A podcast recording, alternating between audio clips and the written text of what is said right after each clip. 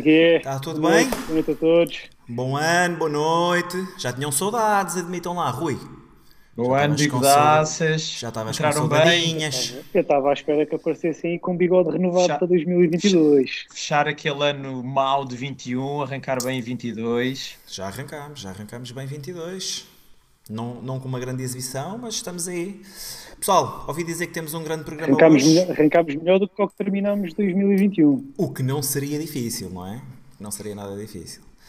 Maltinha, para hoje temos o quê? Temos aí a analisar o Benfica 2, Passo de Ferreira 0, temos os destaques, temos highlights para vos mostrar como é que foi o jogo, bigodeiro, análise também à arbitragem. Hoje temos de volta Pesadelo Encarnado em Mimes para, para, para aqueles que nos têm andado a partir já a cabeça a dizer que estamos a falhar nesse aspecto. Estamos de volta. A atualidade do Benfica, temos aí para analisar eh, as contratações ou comissões, depende da forma como lhe queiram chamar, daqueles 55, pelo menos daquilo que se sabe, né? daqueles 55 negócios que foram feitos e que houve dinheiro a, a- a sair das contas do Benfica diretamente para, para os seus administradores. Uh, vamos também falar um bocadinho sobre hum, a Assembleia Geral da Benfica SAD, ver o que é que falhou e vamos, vamos fazer a antevisão do Benfica Moreirense no próximo sábado. Sem mais, hoje, Benfica 2, Passos de Ferreira 0. Benfica entra em campo com Elton Leite, Grimaldo, Morato, Otamendi e Gilberto, Everton, João Mário, Weigl, Rafa, Gonçalo Ramos e, Fe- e Seferovic. Tiago, o que é que achaste deste 11 e o que é que achaste deste, deste primeiro jogo de 2022? Eh, o 11, de certa forma, esperado, né, dado suspensões e casos Covid. Talvez a, a- a surpresa, se é que assim poderemos chamar, tenha sido o Seferovic, né? Eh, ganhou novamente a titularidade. E Yaramchuk também estava também estava convidado. Eh, acho que foi assim a, a grande surpresa. Já, já vimos que, em princípio, será este o novo sistema que, que o Veríssimo vai implementar, não é? Este 442. Eh, portanto, em relação ao 11 inicial, acho que não houve assim eh, nada de muito surpreendente. Rui, estavas à espera deste 11? Sim, a, a tática não me surpreendeu. O, o Nelson Veríssimo, no, no seu primeiro jogo com o Porto, se ele teve a, a coragem de logo implementar uma mudança tática naquele jogo, com, praticamente com um treino, diria que foi uma decisão tomada com, com, com alguma consciência do que ele queria para a equipa e, e, portanto, não me surpreende que ele mantenha a, a tática com que iniciou o, o jogo do, do Porto. Também uh, o 11 que entrou, dadas as, as, várias, as várias ausências que existiam, quer por castigo, quer por, uh, por ausências uh, devido ao Covid, Uh, realmente também não houve aqui grandes, grandes surpresas. Talvez a, a, a, maior dúvida tivesse aqui ao nível dos dois da frente, porque tínhamos também já o Darwin disponível. E, e portanto, uh, ele optou aqui por se calhar fazer dois jogadores que se podem complementar melhor. Um Gonçalo Ramos que joga melhor entre linhas, a poder ali fazer quase um, um terceiro médio, não é? Desce muito e ele hoje acho que tentou muito dar jogar ali entre linhas e aparecer uh, a dar uh, ali apoio ao, aos dois do meio campo e o Seferovic, um jogador mais, mais de área, mais de finalização, mais de segurar o, os defesas. Parece-me que o Darwin talvez não encaixe aqui em nenhum destes perfis de forma tão clara. Uh, ou isso, ou também poderia dar-se o caso do Darwin não estar completamente a 100% devido à lesão, mas não creio que fosse isso, porque dada a complexidade da, da lesão, não é? Também não, se não estava bem para entrar ao início, também não estaria bem para entrar aos 70 minutos, porque ali qualquer pisão, qualquer toque é uma área, uh, o pé, não é?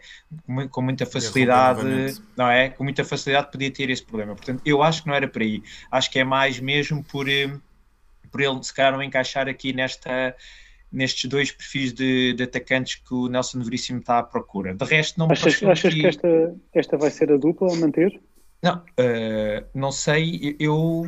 é- falta o Yaremchuk, falta o Yaremchuk, sim, mas eu acho que ele vai apostar muito no Gonçalo Ramos porque eu penso que o Nelson Veríssimo vê nele uh, o tal jogador ali entre linhas, que faz ali a ligação uh, que pode fazer de segundo atacante como de terceiro médio, consoante o, o, os momentos do jogo. Mas, mas pronto, é, acho que é preciso ver aqui mais um ou dois jogos para, para consolidar isso. Importam-se que eu coloque aí os highlights para enquanto vocês fazem a análise, tranquilo? Força. Sim, sim, mete isso a rolar. Tiago, como é que viste a primeira oh. parte? Uh, boa entrada, uh, achei que entramos bem. Uh, tivemos ali umas ocasiões logo no início do jogo. Acho que nos primeiros 10 minutos temos logo duas ocasiões. Para primeiros 15 minutos tivemos logo ali duas ocasiões. Podíamos ter, podíamos ter chegado à vantagem no marcador, não conseguimos. Mas o que eu senti foi que o Benfica teve sempre o jogo dominado e controlado. E isto, isto nem só na primeira parte, na, na, segunda parte também, apesar de uh, quando, quando estávamos a jogar com superioridade numérica, uh, senti que tivemos um bocadinho pior do que quando estava 11, 11 para 11. Uh, eh, mas pronto, tivemos várias ocasiões, não, não conseguimos fazer ali na, nos, nos, naqueles primeiros minutos. Depois o jogo baixou um bocadinho o ritmo, o Benfica tinha entrado bem, a pressionar bem uh, logo a seguir à perda, várias recuperações de bola imediatamente após, após a, a perda da mesma. Notaste, notaste que melhorámos nesse aspecto? No, no aspecto da reação à perda? Notei que melhorámos, mas que não foi constante ao longo de todo o jogo. Não sei, isto poderá também ainda ser uma, uma questão física, porque também não é fácil, não é fácil manter esse, esse ritmo durante todo o jogo Uh, mas notei essa melhoria, notei essa melhoria. Não sei se, se, vocês tiveram a mesma percepção que eu, vocês estavam no estádio, não sei se tiveram a mesma percepção que eu, uh, mas isto foi uma das coisas que eu reparei logo durante a primeira parte. Uh, eu, já, eu já vou falar, mas, mas acho que tivemos melhor na segunda parte, também se calhar por desgaste de, do Passos de Ferreira e por estarem a jogar com 10. A verdade é que, que ainda assim acho que o Benfica não entrou tão bem como se calhar tu, tu estás a apontar, pelo menos na minha opinião Acho que entramos ainda lentos, uh, sem, grande, sem grande vontade de recuperar a bola. Um bocadinho melhor, ligeiramente melhor do que, não vou dizer com Jorge Jesus, mas vou dizer há 15, ou há, um mês, há 15 dias ou há um mês atrás. Ainda assim, deixou-me um bocadinho a desejar a forma como, como entramos em, em campo. Uh, nos primeiros 45 minutos tivemos sim algumas oportunidades, mas foi um jogo muito chegado a passe também. Houve, é claro que houve lances de rasgos individuais. Acho que o Everton fez um, fez um bom jogo. Uh, criámos algumas oportunidades, mas mesmo assim acho que a produção ofensiva não foi muito. Não, na, na, primeira parte não foi muito. Não, não, não, houve grande volume de produção ofensiva. Fomos uma equipa bastante previsível mais uma vez. Uh, a reação à perda, mais uma vez, Tiago, também não, não me agradou particularmente. Vou deixar Olha para que nós, nós, nós eh, controlamos o jogo quase completamente. Certíssimo. O Passos de Ferreira não, não foi minimamente ameaçador.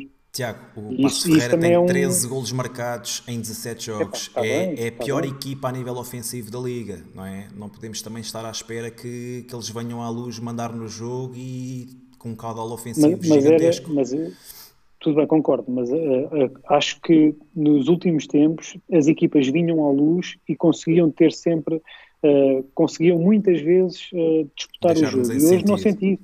Hoje não senti isso, apesar de, de, facilitarmos muito na finalização, para já, há muito tempo não me lembrava de um jogo com tantas oportunidades, acho que nem contra o Marítimo, que marcámos aqueles gols todos, tivemos, eh, tivemos o número de oportunidades, oportunidades Exatamente, Sim. concordo, concordo totalmente, a produção ofensiva melhorou bastante, principalmente na segunda parte.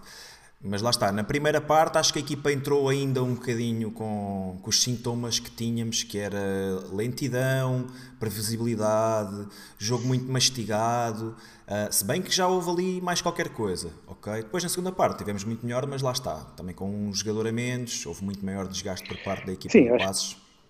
Acho que a partir... Deixa, vou deixar o Rui, o Rui também entrar aí é isso, na, é na conversa, força.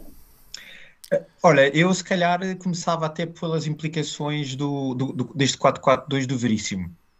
Tal como o Tiago estava a dizer, eu acho que o facto de retirarmos um central uh, da, da, equipa e colocarmos mais um avançado, acima de tudo, eu acho que cria muito mais dificuldades à, à equipa adversária para sair a jogar porque temos ali dois jogadores muito em cunha a fazer uma pressão alta sobre a, a saída de bola do, do, do, adversário. E eu acho que isso também foi uma das coisas que levou, se calhar, àquilo que tu estavas a dizer, de não termos um adversário com tanta capacidade de sair uh, a jogar e a criar-nos aqui oportunidades. E, efetivamente, o Benfica, a meu ver, melhorou um pouco Uh, na forma com que conseguia recuperar bolas e não deixava o, o adversário criar uh, perigo.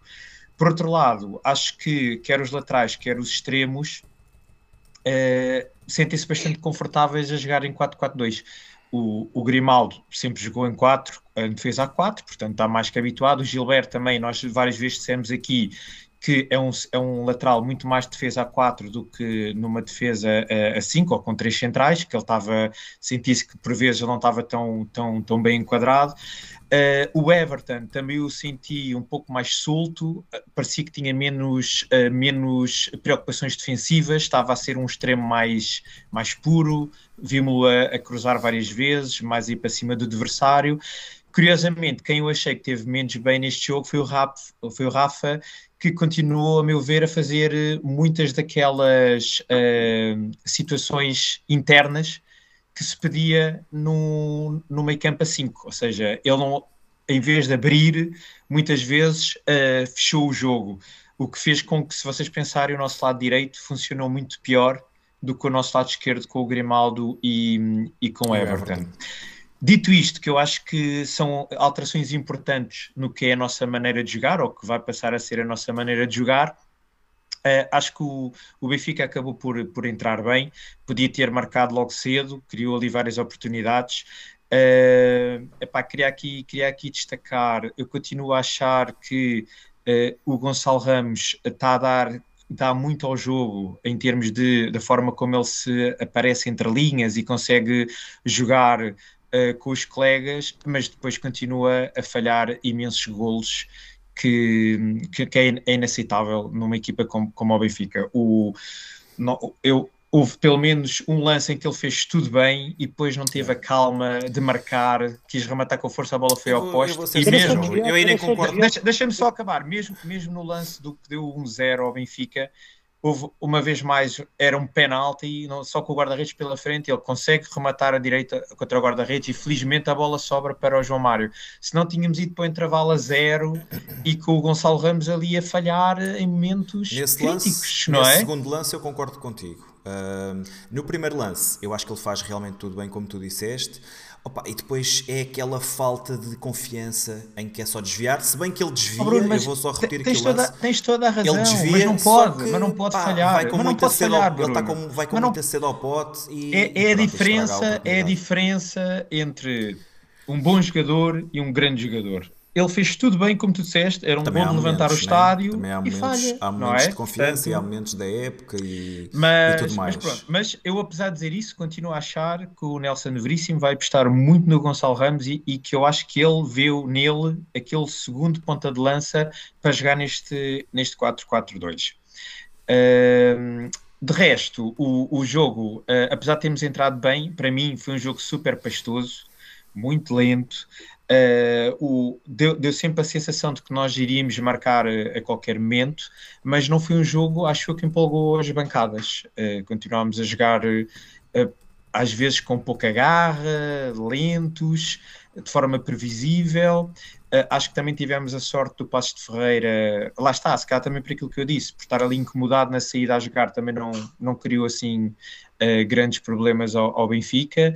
E, e, depois acho que a expulsão do jogador do Passos de Ferreira veio ali dar, eh, por um lado, uma vantagem ao Benfica uh, para o resto do jogo, ali ao minuto 40, mais, mais coisa, menos coisa, e, e acho que aqueles momentos que, que, se, que se seguiram à, à, expulsão, houve ali uma grande desconcentração por parte da equipa toda do Passos de Ferreira, o banco todo de pé, os jogadores a, a yeah. estarem imenso. Antunes, o Antunes a fazer o símbolo do colinho e acho, e, e, acho que isso foi fatal depois, logo na jogada a seguir, ou pouco, poucos, poucos minutos a seguir, sofreram logo o golo, e acho que foi aí um momento do jogo, porque depois a, a segunda parte. Uh, bom, a segunda parte nós entramos, entramos no mesmo ritmo, com o a mais, mas atenção, houve ali um lance que até já tentado aqui a passar nos highlights do Passos de Ferreira, que se a bola é entra, lance um, uh, exatamente, um, podia aqui, aqui ter dado o empate, não é? Podia aqui ter dado o empate, depois uma vez mais o Grimaldo tira um coelho da cartola e, e resolve o jogo, faz o 2-0 e a partir daí o Passos Ferreira com 10, com 2-0, baixou os braços e o Benfica depois até ao final do jogo. Foi um festival de golos falhados, principalmente do Darwin, que foi, falhou dois gols inacreditáveis Darwin e que se temos marcado, podíamos facilmente ter terminado outra vez o jogo com 4-0, 5-0 e pronto, tinha sido outra vez um, um jogo de goleada contra um adversário frágil e principalmente a jogar com 10 que não levantou O grandes Darwin, problemas o ao Darwin Benfica. fe- fez uma Seferovic, não é? Aquele lance que Seferovic tem em Camp Nou. Darwin replicou Eu, na íntegra. eu, eu, acho- disse, eu, "Pá, eu acho, eu, eu acho que também é consigo." pior, eu acho que é pior, eu acho que é mais, eu acho que o lance Sim, porque ele não está tão era mais pressionado. difícil Sim, ele não está tão do que pressionado, marcar é este, do que este falhanço do Mas pronto, mas ele do- foi do Darwin. solidário, solidário com o Seferovic. Pá, e a outra segunda a bola, ele falha o golo em cima da linha. Tipo, se estivéssemos em- no mês de dezembro, aquele lance estava no Watts, tipo, muito rápido. Tiago, o que é que te pareceu a entrada de Paulo Bernardo? E foi mais ou menos, foi mais ou menos aos 70 e poucos minutos e começámos a jogar no meio campo a 3. O que é que te pareceu essa alteração? Sim, foi, foi para dar um bocado mais de estabilidade, porque apesar de nós termos entrado na segunda parte com mais um jogador do que o Passos de Ferreira, na verdade, em termos defensivos e em termos de, de controle do jogo, nós até facilitámos mais enquanto- eh, quando estivemos com mais um. Eh, eu acho, que, acho que a entrada foi um bocado nesse sentido, foi mais para dar alguma, alguma estabilidade e também para, para ele dar aquele sinal de que vai começar a, a apostar na- mais nos, nestes jogadores mais jovens. Porque mesmo, Porque- mesmo depois de mesmo depois de- da saída de João Mário, entrou Tarapti e continuámos a jogar com o meio campo a 3, né?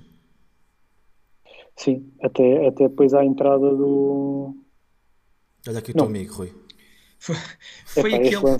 Foi é, lance. é, é assim, essas Mas, substituições. mas esta não do- foi a pior. Esta não foi a pior dele.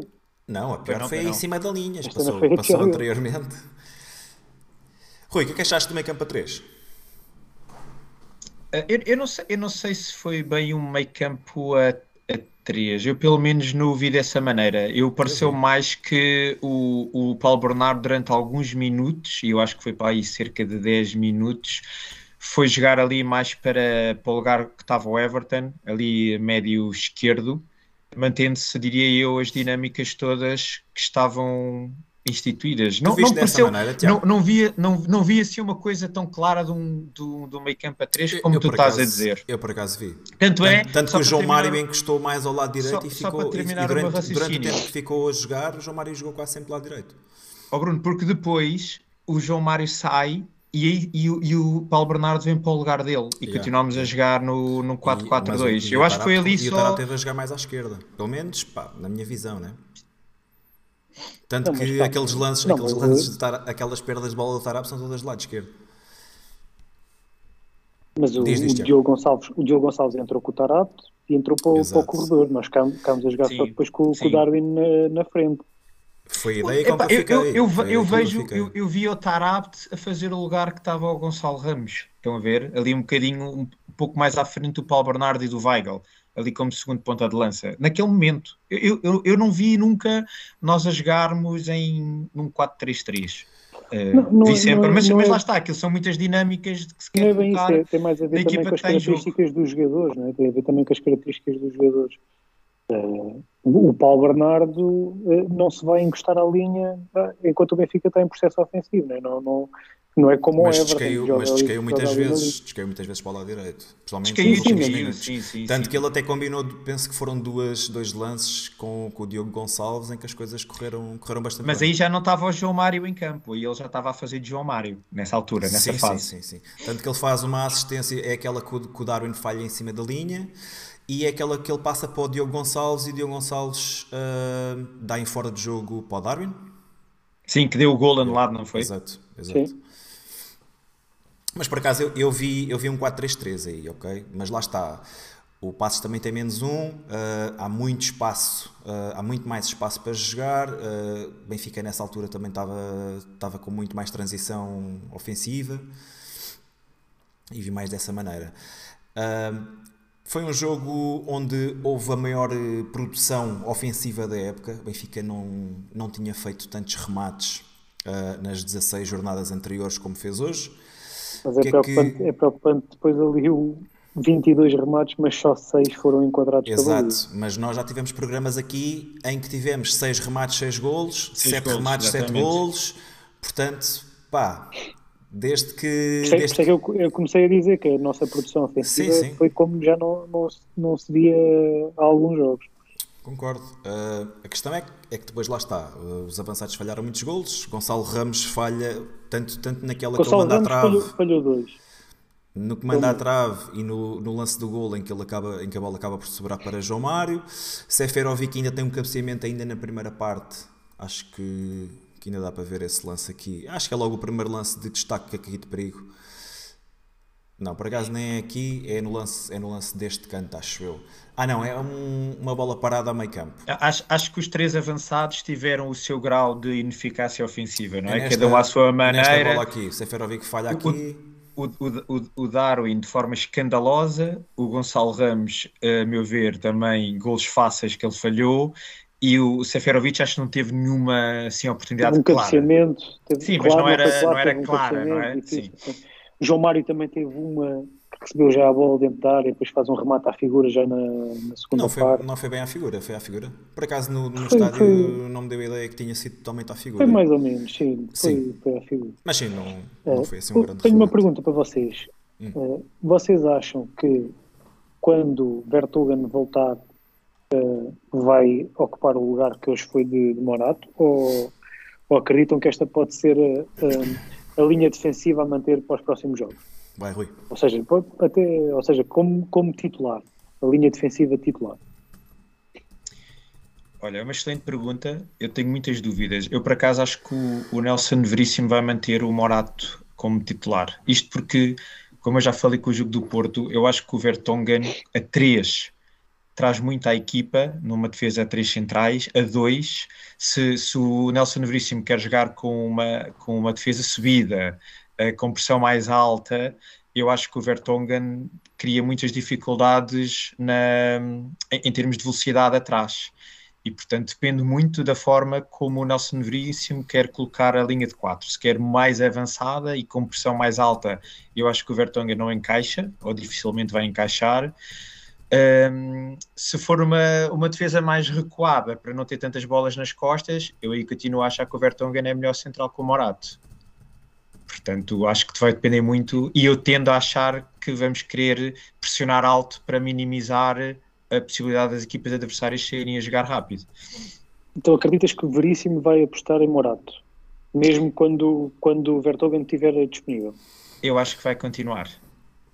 Também achas, Bruno? Eh, hum, não não estou assim tão confiante como o Rui. Acho que Vertonghen é, é possivelmente tem um peso ainda grande no, no balneário e se calhar nas escolhas de, de Nelson Veríssimo. Pá, é um jogador muito experiente. Eu, eu concordo, com, eu concordo com, o facto, com o facto de achar que Morato deva ter minutos e acho que fez um bom jogo. Gosto da prestação dele e concordo com o Rui que acho que o Vertonghen joga muito melhor ou notam-se menos as debilidades que ele tem. E eu gosto imenso do Vertonghen, atenção. Eu, eu acho é que ao, ao dia de hoje, assim com dois centrais, eu acho que ele pode ser, pode levar muitas bolas nas costas e, e, e- e ficar muito mais exposto do que numa defesa com três centrais. Eu acho, eu acho que fazia bem à equipa e se calhar até mesmo a Vertonghen ficar uns joguinhos no banco ah, e jogar Morato. Não sei se Nelson Veríssimo vai, vai ver a situação dessa, vai ver isto da mesma forma. Ahm, e acho que Vertonghen vai, vai voltar ao 11 assim que estiver disponível. Tu, Tiago, o que é que tu achas? Eu também estou mais inclinado para, para Vertogen voltar ao 11 quando, quando estiver disponível. Mas, mas lá está, é, é um treinador novo, as ideias podem ser, podem ser diferentes, eh, vamos ver também. Não estou não, não, não não estou com 100% de certezas, longe disso. É, é óbvio que ele tem um Mas grande peso, ele tem um grande peso no balneário, não é? Pronto, e, e é, é- é um ato de coragem. belga. É um ato, é um ato de coragem do Nelson Capitão- Veríssimo capitão da tomar esta belga. decisão. Mas, mas, eu, mas eu acho que para a forma como ele quer jogar, manter o Morato, podia. A- a- Até por uma questão, porque eu acho que o Vertonghen no- na próxima época já não vai estar no Benfica e acho que era uma Concordo forma de do Morato poder crescer agora num ambiente, obviamente que é de pressão, mas em que nós estamos aqui a correr atrás e que se calhar há aqui mais espaço para ele poder fazer jogos numa, em alguma continuidade. Mas está muito nas mãos do Veríssimo essa, essa decisão. Mas só, só aqui para fechar este tópico, mas vocês não põem o, e o André Almeida a central, não? Ei, é, é, é assim, Estávamos, estávamos com o programa tão é bom. assim, o era o que eu ia dizer, bom. meu. Estávamos aqui E a- com um ambiente e a E a bacana. lateral, e a lateral, e quando o capitão voltar, o grande capitão voltar a lateral direito, vai tirar lugar ao Gilberto? Ou lateral direito ou Olha esquerda, é o que ele quiser. Basta só ele dizer: olha, Mister, hoje quer jogar à esquerda, hoje quer jogar à Não, mas agora a sério, a lateral direito, se calhar, não sei se o Veríssimo vai tirar. Não sei, eu, eu tenho visto o Valentim a ganhar eh, minutos, tanto, tanto no último jogo fora de casa como hoje, e eu penso que, que Valentim até possa ser uma, uma opção válida nos próximos jogos. Não sei, depende de como, de como as coisas correrem. Acho difícil eh, André Almeida agora chegar e jogar já de caras no próximo jogo. Acho que a titularidade vai continuar a pertencer a Gilberto. Ahm, não sei se isto não foi o início do fim de André Almeida no Benfica. Eu, eu, acho, eu acho que o Nelson Veríssimo tinha aqui uma excelente oportunidade para, eh, tendo aqui o respaldo do André Almeida estar castigado e o Pizzi ter Covid, de, de se calhar eles nunca mais voltarem a ser opção eh, no Benfica. Depois do que se passou e do que se tem vindo a discutir e do que se tem vindo a saber, eu, eu acho que tínhamos que contar com estes e, e- e acho que certamente estaríamos com, com um balneário muito mais forte, mas vamos ver. Olha, ainda em relação ao jogo 2, queria só destacar aqui um- uma situação que, mais uma vez, não sabendo ou não se realmente estávamos a jogar com três homens declaradamente no miolo, se era essa a intenção de Nelson Veríssimo, a verdade é que após a entrada de Paulo Bernardo, ah, o Passos de Ferreira deixou completamente de, de ter bola no nosso meio campo. Passámos a ter um miolo muito mais povoado, as segundas bolas. Tu, tu consegues ver, eu já não me recordo, o Paulo Bernardo entrou já com 2-0 ou ainda havia um 0? Não, um zero. Foi dois minutos antes, foi dois, um, dois minutos zero. antes. Ok. Foi- É, é- é porque eu acho que, eu- é, o é 2-0. porque eu acho que o 2-0 quebrou muito a equipa É, do eu, Passos acho, de eu, eu também acho que é mais sim. isso, não é tanto a entrada do Paulo Bernardo, é o facto de fazermos imediatamente o 2-0 e, e pronto, Ok. o passo aí deixou de, deixou, Ma- de, de- deixou de acreditar. Mas acaba, Bruno, o que é que tu ias a dizer? Não, Desculpa ter-te interrompido. aceito, aceito a vossa, aceito a vossa visão da, de cena. A, a- a situação é que ahm, é, é um bocado isso. Pá, passámos a ter muito mais gente no miolo e o Passos não tinha, qual- não tinha sequer. eh, ahm, não tinha forma de disputar segundas bolas, ganhávamos as bolas todas. o Paulo Bernardo ganhou imensas bolas. Eu, eu vi, inclusive, penso que foi no goal point. Paulo Bernardo fez seis recuperações de bola, ahm, teve 90 e tal por cento de acerto no passe e, e acho que foi uma entrada, foi uma entrada em cheio para um, para, para um miúdo que teve tão poucos minutos em campo e que deu tanto à equipa, mas lá está, também uma- é verdade que passado contexto estava bom dois para entrar. minutos, exatamente, passado dois minutos o, o Passos leva, leva ao golpe fatal, já estavam a jogar com menos um, provavelmente também já tinham um desgaste físico acentuado por causa dessa, de estarem a jogar com menos um. E, e é um bocadinho por aí, mas, mas acho que, que a entrada de Paulo Bernardo foi, foi um momento alto, teve uma ovação enorme, não justificada, na minha opinião, mas, mas já sabemos como é que, como é, que é o terceiro anel. Ahm, a verdade é que jogo após jogo o miúdo vai, vai demonstrando muita confiança, entrosamento com os colegas. Gostei bastante de ver aquelas, aquelas iniciativas que ele teve com, com o Diogo Gonçalves e não só. Ahm, e é O isto, Gonçalo, é isto Gonçalo. Martins dizia aqui, no, dizia aqui no chat que o Paulo Bernardo merece ser titular nos próximos jogos.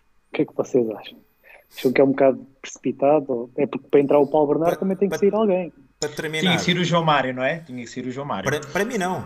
Para mim saía Seferovic e entrava o Paulo Bernardo de início. Não, mas Ah, isso E jogava sim, com uma equipa mas- 3. Na boa. Está bem, Mas aí já estamos a- vamos já lá ver. estamos Mas a- isso é a tua Certo. ideia de jogo. Para Certo. jogar em 4-4-2 como o Veríssimo está a jogar, hum, eu, eu acho que para entrar o Paulo Bernardo tem que ser o João Mário. Eu acho que O que é agora o difícil, mais não é? importante é, é alguma estabilidade, né? encontrar aqui uma equipa base, eh, mexer pouco, principalmente agora nestes jogos em que o Veríssimo vai tentar implementar as suas ideias. Acho que ele também vai dar, vai dar uh, prioridade a isso, né? manter aquelas, aquelas peças mais estáveis e não, não mexer muito, se, se, principalmente se o jogo não, não o justificar. Uh, até começar a ganhar aqui alguma rotina neste novo sistema e com, com jogadores com novas, novas uh, funções em campo. Portanto, eu acho que, eu acho que isso é, é o mais importante neste momento. E, e, temos agora jogos bons para isso, né? agora recebemos já o Moreirense e depois temos o, o jogo da. É, já, é, depois é logo o jogo da taça da Liga? Ou, Aroca. Ou, Aroca. Não, ainda não, temos, Aroca, ainda temos o Aroca primeiro. Rui, destaques positivos. Aliás, não sei se respondeste à questão do Tiago, desculpa. Estava a olhar aqui para o chat. Do João Mário e do Paulo Bernardo, Sim, não sim, é? sim. Não, eu, eu, eu, eu acho que ainda é muito precoce o Paulo, o, Paulo, o Paulo Bernardo entrar já a titular. Eu acho que este tipo de jogos, como aconteceu, ele estar a fazer 20, 25 minutos, é muito bom para ele. Eu acho que cada vez que ele tem entrado, acima de tudo, ele entra com uma grande intensidade e, e isso é muito bom. Uh, e consegue criar uma grande uh, controle de posse de bola. Uh, e isso também, o- que tu estavas a dizer, Bruno, óbvio que houve aqui a em, em termos temporais, também a questão da quebra do Passos de Ferreira por ter sofrido o segundo golo, mas também o- a entrada do Paulo Bernardo e a forma que ele, como ele controla os, os tempos de jogo, controla ali a posse de bola, também faz a diferença, obviamente. Eu acho é que não foi 100% a entrada dele, mas ele também tem o seu, o, o- o seu preponderância eu, e ia- eu aqueles, nem e ia as- pela entrada dele, é só porque o meio as, as estatísticas, as estatísticas que tu deste vão muito de encontro a isso, não é? É um jogador que recupera bolas, que raramente a perde, e, e, portanto eu acho que para mim uma das, uma das boas notícias é o facto de, ao contrário do que aconteceu no jogo com o Porto, a, a, a primeira substituição, o primeiro jogador, jogador a entrar foi Paulo Bernardo e não foi Tarapte. E portanto pode ser que isso queira dizer que o Paulo Bernardo possa ter ganho aqui essa posição em termos de, de opção quando é necessário mexer no, no jogo. Uh, Por outro lado, gostei também de ver uh, a entrada do, do Diogo Gonçalves a extremo. Eu acho que efetivamente é onde o Diogo consegue mexer é a mais com o vez. jogo. Sim, eu acho que é onde ele consegue mexer mais com o jogo e, inclusivamente, fez um bom cruzamento para, para o Darwin, que lá está fora de jogo, cai imensas vezes em fora de jogo o Darwin, acho que é uma coisa que ele tem que trabalhar, é inacreditável como é que ele vindo de trás passa à frente do jogador que vai para cruzar, não é? Portanto, mas era uma excelente assistência do, do Diogo Gonçalves, e acho que ele também entrou Entrou bem. bem. E depois, Há e, e há e a outra substituição, Há aqueles jogadores que vivem no limite do fora de jogo, como era o E Pipo Inzaghi. e Depois há o Darwin que vive no fora, no de, fora de jogo. jogo. É, o- o- Exatamente. Uh, a outra substituição que eu também queria aqui sinalizar, e o, e o, e o Cubano85 também aqui no chat tinha sinalizado, que é o Lázaro, efetivamente uh, é um jogador que tem entrado quer à direita, quer à esquerda, traz aqui esta, esta versatilidade ao, ao plantel. E, e acho que tem sido aqui uma boa alternativa quando o, o Gilberto, a gente já sabe que ele dá tudo em campo e chega ali aos 60 e tal, 70 minutos já as pilhas acabaram e, e o Gilberto até tem, e o Gilberto e o Lázaro até têm entrado bem e, e acho que tem sido uma, uma, uma boa opção e, es- espero que ele também passe à frente do, do André Almeida aqui na, na lateral direita. E, e, portanto, em termos de substituições, acho que só, epá, continuo, pronto, o, o Tarapto para mim continua a fazer aqueles passes que é tem que passar por quatro jogadores, os passos rasgados, mas depois fica sempre parado em alguém ou perde a bola e, portanto, uh, traz, traz-me muito pouco ao, ao, ao jogo do, Rui, do Benfica. Deixa-me dizer que eu hoje ouvi o, o terceiro anel queixar-se de duas coisas no jogo.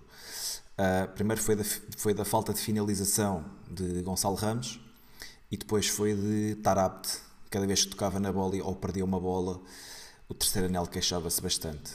Uh, e acho que acho que o tempo de Tarapte no clube está, está cada vez a ficar mais apertado, principalmente com, com, a, subida, com a ascensão de, de Paulo Bernardo. Um, acho que os adeptos começam a olhar para.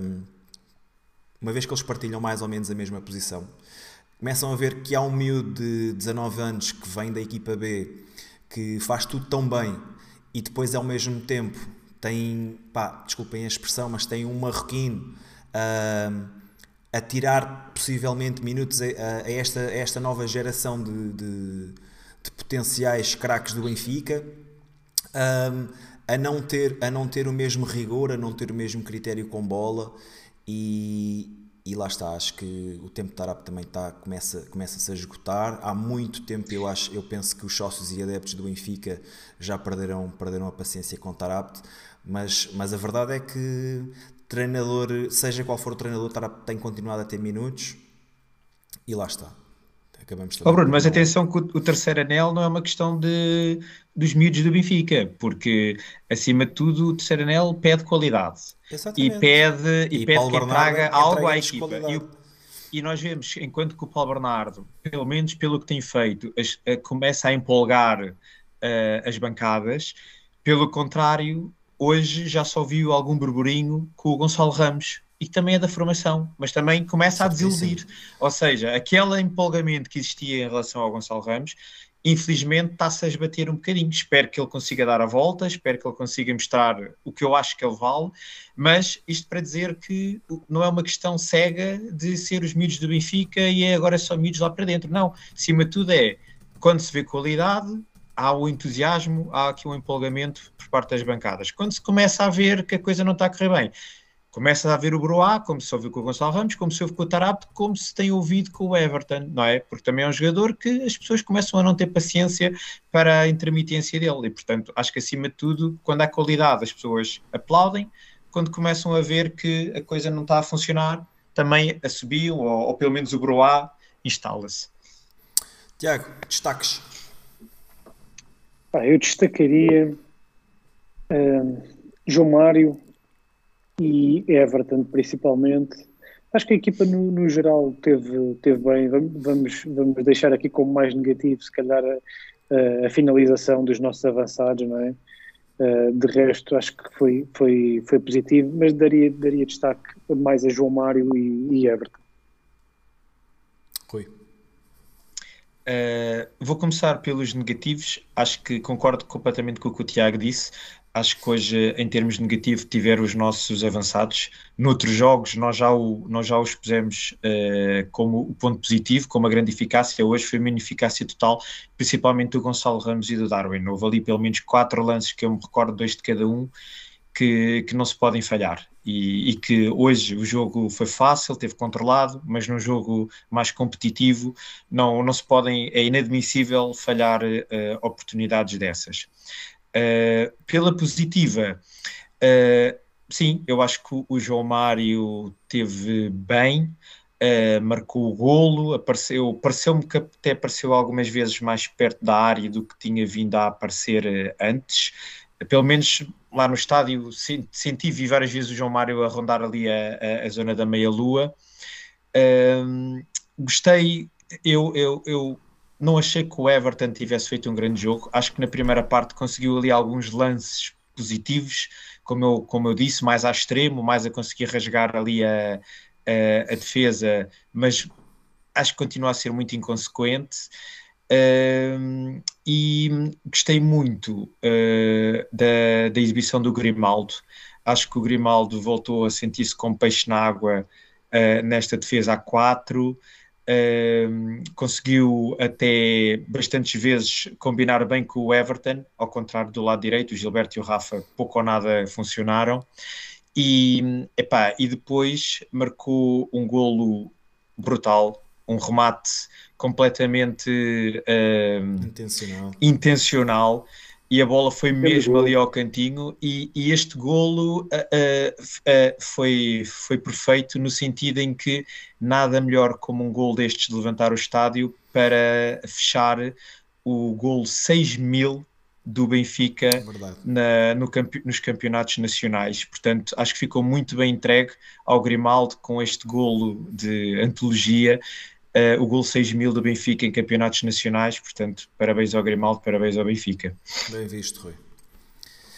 Acho que está tudo dito. Só, não concordo ali tanto com o Rui quando diz que, que o Everton foi, foi inconsequente. Realmente os lances uh, dos golos não tiveram a participação do Everton de Cebolinha, mas a verdade é que Everton jogou muito e fez jogar muito, uh, principalmente nas dinâmicas com, com Grimaldo.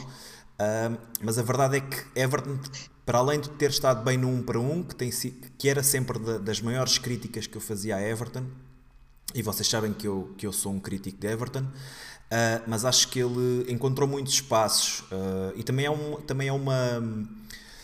Também há, noto aqui uma diferença deste, deste Benfica, não, não lhe vou dizer Benfica de Jorge Jesus ou de Nelson Veríssimo, mas noto pelo menos na, na, parte de atitude do Everton, naquilo que é a motivação do, do jogador, parece um jogador, parece outro tipo de jogador na atitude que tem, que tem de, no jogo. Uh, procura muito mais o espaço, parece muito mais confiante a largar a bola no espaço.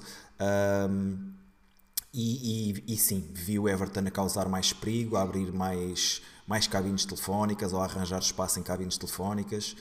E, e, eu penso que é isso que se pede. Num jogo onde, por exemplo, Rafa esteve mais apagado do que é, do que é costume, penso que se Everton continuar com, com este nível, aí sim dou-vos razão e passo, passo a considerar Everton um jogador importante na, na Benfica tier list. Mas não, acho também é assim, não, não, se, não se resolvem os problemas todos de uma semana para a outra, não é? Claro. Portanto, agora é, é, notarmos algum, algum crescimento da equipa nos, nos, nas próximas semanas e nos próximos jogos. Uh, e acho que isso, é, isso é, o, é, o, que todos os benfiquistas querem, é querem haver uma evolução do Benfica agora para muito melhor claro. em relação ao que, ao que estava até, ao ao que tem estado até agora. Mas isso não, isso não se consegue de uma semana para a outra só por entrar um novo treinador. É? As coisas é preciso, é preciso todo um processo que, que, meta, que, que depois resulte numa melhoria efetiva. Claro. Para terminar os destaques, uh, gostei particularmente do Grimaldo, lá está, mais uma vez o Grimaldo e o Everton estiveram muito bem, o Morato também acho que teve num bom plano, ou também de sempre, sempre ótimo nível. Uh, para mim o meu melhor em campo acabou, acaba mesmo por ser o João Mário, não, não pelo golo, uh, mas por aquilo que, que jogou e fez jogar. Ocupou, encheu o meio campo, recuperou bolas atrás de bolas, uh, viu à direita, viu à esquerda. Acho que fez mesmo uma exibição em grande, como já há muito não se via, diga-se de passagem. Visto isto, Passamos. temos aí o bigode doiro que é John Mário. O Rui queria, queria mais o Grimaldo e acho que também era bem entregue. Mas pronto, acabamos por votar mais no, no João Mário. Para terminar aqui o Benfica 2, Espaço Ferreira se não mete 0. O Pizzi, se não mete o Pizzi a Bigodor, ainda te fecham aqui o podcast, não é? Ah pá, vamos ver, vamos ver o que é que acontece nos próximos jogos. Arbitragem de Vitor Ferreira. Tiago, o é que achaste? Epá, eu também Deixa-me adivinhar, não gostaste? Obrigas-me sempre a dizer uma coisa. Epá, eu não, eu não gostei mais uma vez. Para já, porque é que aquele árbitro tem aquela atitude arrogante uh, na forma como, como comunica com os jogadores? Eu nunca, nunca gosto muito dessa abordagem. Uh, e depois, não, não gostei de várias, várias, várias avaliações aos lances que ele teve. Uh, inclusive na expulsão do jogador do, do Passos Ferreira. Acho que podia-se ter resolvido ali a situação com o amarelo. Não, não há qualquer tipo de, de intenção de, de, magoar. Aliás, o lance não é sequer com o Grimaldo, o, jogador do Passos vai, vai à bola, acho que é, é, é com o João Mário, uh, tenta, tenta mandar aquele chutão, o pé depois sobe, o Grimaldo que vinha a correr naquela direção bate depois no pé, no pé do jogador. Acho que podia-se ter evitado ali o cartão, o cartão vermelho, aceitava o cartão amarelo. Tal como ele também tinha dado amarelo ao, Otamendi naquele pisão, uh, que já, já vi muita gente a falar que devia ser para vermelho, uh, acho que era um bocado exagerado. Uh, eu, eu, eu, na minha opinião, teria resolvido a situação com o amarelo, mas, mas pronto, aceito também outras opiniões. Rui. Uh, bom, eu vejo as coisas um bocadinho ao contrário do que o Tiago está a dizer. Eu, a meu ver, uh, a expulsão do, do, jogador do Passos de Ferreira foi correta, porque é assim, um jogador, apesar de uh, a, a, forma como aquele pé continua por ali fora e foi encostar ao ombro do, do, do, do Grimaldo, não é natural. Acho que todos nós aqui já jogámos à bola e para levantares o pé tão lá acima, tu consegues evitar aquilo. E acho que se podia ter evitado e foi um jogo e foi uma jogada muito perigosa, não é? Porque eu estava lá no estádio e o Grimaldo, aquilo teve o mesmo impacto, que ele ficou mesmo ali. Ficou mesmo ali uh, aflito, porque é, é, não é normal, tanto é que não é normal um pé chegar à altura quase da cabeça, não é? Por acaso Não, foi no ombro, da podia forma, ter ido da à forma cabeça, como não foi, é? da forma como foi à bola, acho que, acho que é normal. Acho que ele podia não- evitar, mas pareceu, ele não, evita pareceu. porque ele não, não se apercebe que está mais alguém Não me ali pareceu. na, na zona. Mas A- pronto, acho é- foi a ideia que eu fiquei do, do. Acho, acho, que- acho que ele podia ter evitado uh, ter feito aquilo. Uh, por outro lado, eu também acho que o lance do Otamendi, do que eu vi, também era para, para vermelho direto. Porque, pelo menos do que nós temos visto noutros jogos do campeonato, aquele tipo de entrada e depois de ver a repetição, no lance em corrido não, não parece nada de especial, mas depois ver a, a entrada, há um, há um claro pisão do Otamendi no, no jogador do, Viste do Passos a Ferreira. Vi, vi, vi, já vi agora aqui em casa e portanto não, não, não me parece, que- não, não me parece que haja aqui grandes dúvidas em relação a isso. De resto, o árbitro é um. Eu não, eu não conhecia este árbitro, acho que também deve ser um daqueles da nova geração. Acho que ele geriu muito mal a expulsão na altura do jogador do Passos de Ferreira, desde os jogadores do Passos de Ferreira todos à volta dele, ele a fugir para o meio campo, uh, depois logo a seguir a expulsou, expulsou alguém do banco do Passos de Ferreira e fugiu outra vez, ou seja, muito ali um, um pouco medroso face às, às atitudes que estava, às decisões que estava a tomar. E, epá, e depois estou-me a lembrar que ficou-me na retina um lance na segunda parte em que há, um- há uma falta sobre o jogador do Benfica que, o- que depois o, o- o Benfica está a sair em, em, em ataque rápido e ele parava ali o lance para marcar uma falta, nem amarelo mostrou. Epá, um, um árbitro que eu acho que é fraco, não, não, não, não, não me vai ficar na- nas boas memórias, mas a, a meu ver, eh, acho que ficou aí por, por mostrar aquele vermelho ao, ao, ao Otamendi. Mas para fechar aqui este parênteses da arbitragem, muito honestamente, depois do que, depois do que nós vimos ontem no jogo com o Porto e, e daquela vergonha que nós continuamos a ver semana após semana, eu estou meio a lixar se o Benfica é prejudicado, se é beneficiado, o que é mesmo é que seja beneficiado à bruta, porque é a única forma de nós estarmos a- a- a- a jogar de uma forma equilibrada com, com o Porto, porque senão é inacreditável.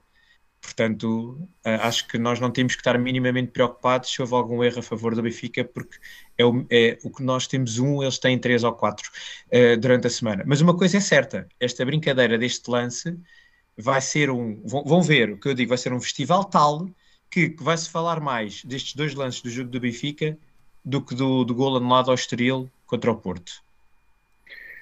Olha, e por acaso o Benfica até reagiu a esse lance. Por acaso, por acaso, né? O que não é normal, o Benfica Reagi- reagiu como? coisa. Reagiu como, Tiago?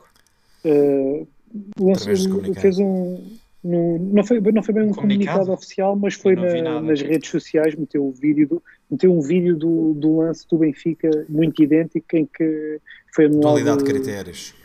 em que o gol foi, foi validado ao exterior. Ah, ok. O, Até no- o- com o a, rede, a rede- a rede social, não é? Ok. Sim, tem, um- Sim. tem um grande impacto isso a nível nacional. Acho que sim, Bem. foi bom. Para despachar, para- não queremos que isto seja a CMTV. Olha, Para despachar aqui a eh, cena da arbitragem, ahm, fraquinho, o árbitro de Deus fraquinho. Ah, eu realmente não vi o lance do, do Otamendi, no estádio não consegui ter noção. Ahm, o lance não aparece no vídeo dos highlights e eu vi pouco mais do que isso fora, fora do estádio. Mas acho que foi um árbitro muito fraquinho, com muito, a apitar a muita coisa. Há um lance que acho que é uma falta sobre o João Mário no, no, no, no meio campo. Ah, o jogador do Benfica tenta lançar logo, tenta seguir logo o lance e ele ainda interrompe quando está a beneficiar o infrator. Ah, pá, não. Não, acho que, que os árbitros têm que, têm que fazer eh, mais e melhor para passarem ao lado do jogo. Têm que, têm que evitar ser eles o, o centro das atenções. É isso que se pede a um árbitro. Tiago, positivo ou negativo? Negativo. Rui, Negativo. negativo. Pessoal, vamos passar para. Eu, eu, eu, peraí, Diz. que eu gostava de falar, antes de mudarmos de, de tema, eu gostava só aqui de fechar com uma mensa- aqui com uma com um pensamento, que é, eu hoje fui, fui ao estádio e eh, vi um estádio da luz muito despido. Eu, eu, não, eu não ouvi quantas pessoas estavam no, no estádio, mas pareceu-me que estava a um terço do, do, de, de casa cheia. E, e eu, de alguma maneira, senti, a- acima de tudo, um ambiente muito pesado no estádio. Acho que está a faltar alegria às bancadas.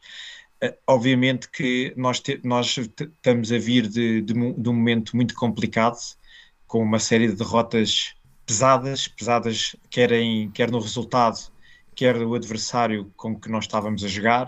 Uh, e nós, se a gente no espaço de um mês perdemos três vezes contra adversários diretos, quer que o Sporting, quer que o Porto, por três golos, e portanto foi um, foi um mês de dezembro muito complicado para nós. Depois aqui com todo este processo da saída do Jorge Jesus, foi, ou seja, está tá aqui a faltar algum ânimo e, e, e, numa altura em que com, com a chegada do novo treinador e que devia de haver aqui uma, uma maior ligação dos adeptos com a equipa e de não deitarmos a, a toalha ao chão, uh, epá, infelizmente, e depois já, já lá vamos cá falar um bocadinho mais disso, mas veio outra uh, outra enchente de notícias em torno do Benfica, de escutas e tudo mais, e eu acho que isto começa a desgastar muito o, os adeptos e sócios, uh, está-nos a, está a sugar as forças, são muitas notícias, é muitos dias a falar de, de, de, coisas que são extra futebol e quando devíamos estar agora contentes, não é? Devíamos estar aqui contentes porque, mal ou bem, o Benfica hoje venceu, recuperámos um bocadinho de terreno versus um, um dos adversários.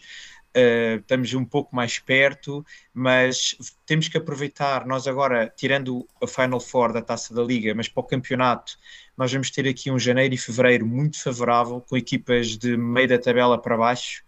Uh, vai haver Braga, vai Sporting Braga, vai haver eh, Porto Sporting, portanto pode haver aqui aproximação uh, do Benfica e acho que temos que estar uh, temos que estar próximos, tem que haver um bocado mais de alegria, porque senão é mesmo deitar a toalha abaixo e, e, e eu senti isso, acho que falta, falta alegria no estádio.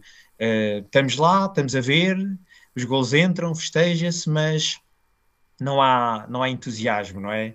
E portanto, está bem que, como estavas a dizer, Tiago, ainda agora o Nelson Veríssimo chegou, há muito a fazer, há muito a mudar, acho que há ali muitos traumas para recuperar do que veio do, dos tempos de, de, de, Jorge Jesus, mas era importante o Benfica começar também a, a entusiasmar e, e a, a, vir de, de dentro para fora, porque pá, nós sabemos que quando, quando a onda vermelha começa é imparável e portanto é, é, era bom era bom a gente conseguir limpar estas conversas todas de bastidores e tentar que efetivamente o Benfica conseguisse ter aqui uma série de vitórias importantes e que conquistasse aqui outra vez a, a massa adepta. Mas eu, eu, eu, acho que infelizmente nós, uh, o, o, que está por trás, o, os jogos de bastidores, com o, o que a direção, a antiga direção, esta direção tem feito, acho que tira-nos o foco. ok? O nosso foco, em vez de vencer no terreno, tem sido estar a apagar fogos que vão surgindo uh, por coisas externas ao futebol e, portanto,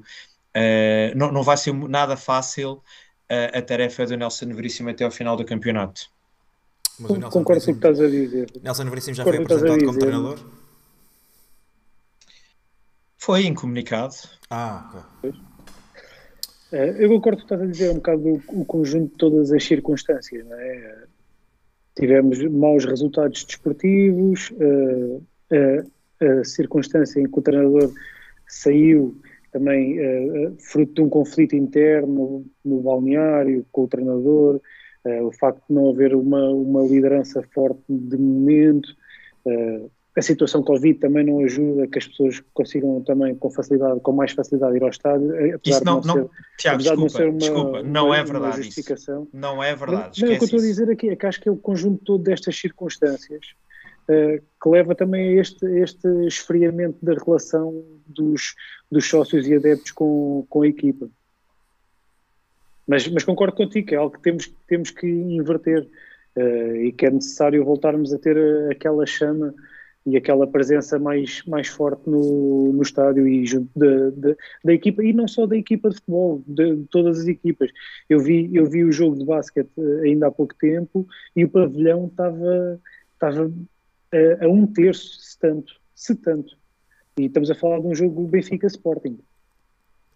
Bem, já vamos ter tempo para falar disso. Rapazes, quero fazer um apelo para quem está aí no chat, ok? Uh porque chegou-me aos ouvidos, foi um passarinho do mundo editorial que me contou que 75% dos nossos viewers não são subscritores. Malta, estão a falhar à grande, amassem esse like. Nosso objetivo é chegar aos 333 subscritores ainda hoje, que é um terço de mil, ok? Não será bem um terço, mas o Tiago já prometeu quando, chegássemos, quando chegássemos aos 999, ele criava uma segunda conta para, para os mil. Portanto, vamos fazer isso acontecer, maltinha. Amassem esse, esse botão de subscrição. Bem, para animarem um bocadinho, para remover esta nuvem cinzenta que se, que se tem abatido sobre o Estádio da Luz, vamos aparecer aí com um pesadelo encarnado. Desta vez lançado pelo Rui. Para quem não sabe, pessoal, o Pesadelo Encarnado é uma rúbrica de humor, ok? Uh, onde um de nós, um, um, uma das pessoas do painel, lança um dilema so, com, com algo que seria positivo e ao mesmo tempo negativo para o Benfica e damos uma segunda opção para nós podermos optar. Esta semana o Rui trouxe-nos para esta janela de transferências preferias Chalana e Escalona ou Carlos Manuel e Uribe. Tiago, a palavra é tua. Eu acho que já tinha falado do Escalona aqui uma vez. Já. Sabes que o Rui. O Rui é. Não me esqueço, não me esqueço, não me a esqueço que é um- dessas é experiências. Não me esqueço dessas a ver que é um jogador que deixou saudades no universo benfiquista. O Rui, o Rui está já, ao, está já ao, a, a cautelar ah, uma possível eh, transferência do, do Grimaldo. Eh, epá, eu vou dizer, para mim, para mim esta é fácil. E porque sempre fui muito influenciado também pelo, pelo que o meu pai dizia eh, e, e, e muitas vezes chegou a dizer que só ia ao Estádio da Luz para ver o Chalana jogar.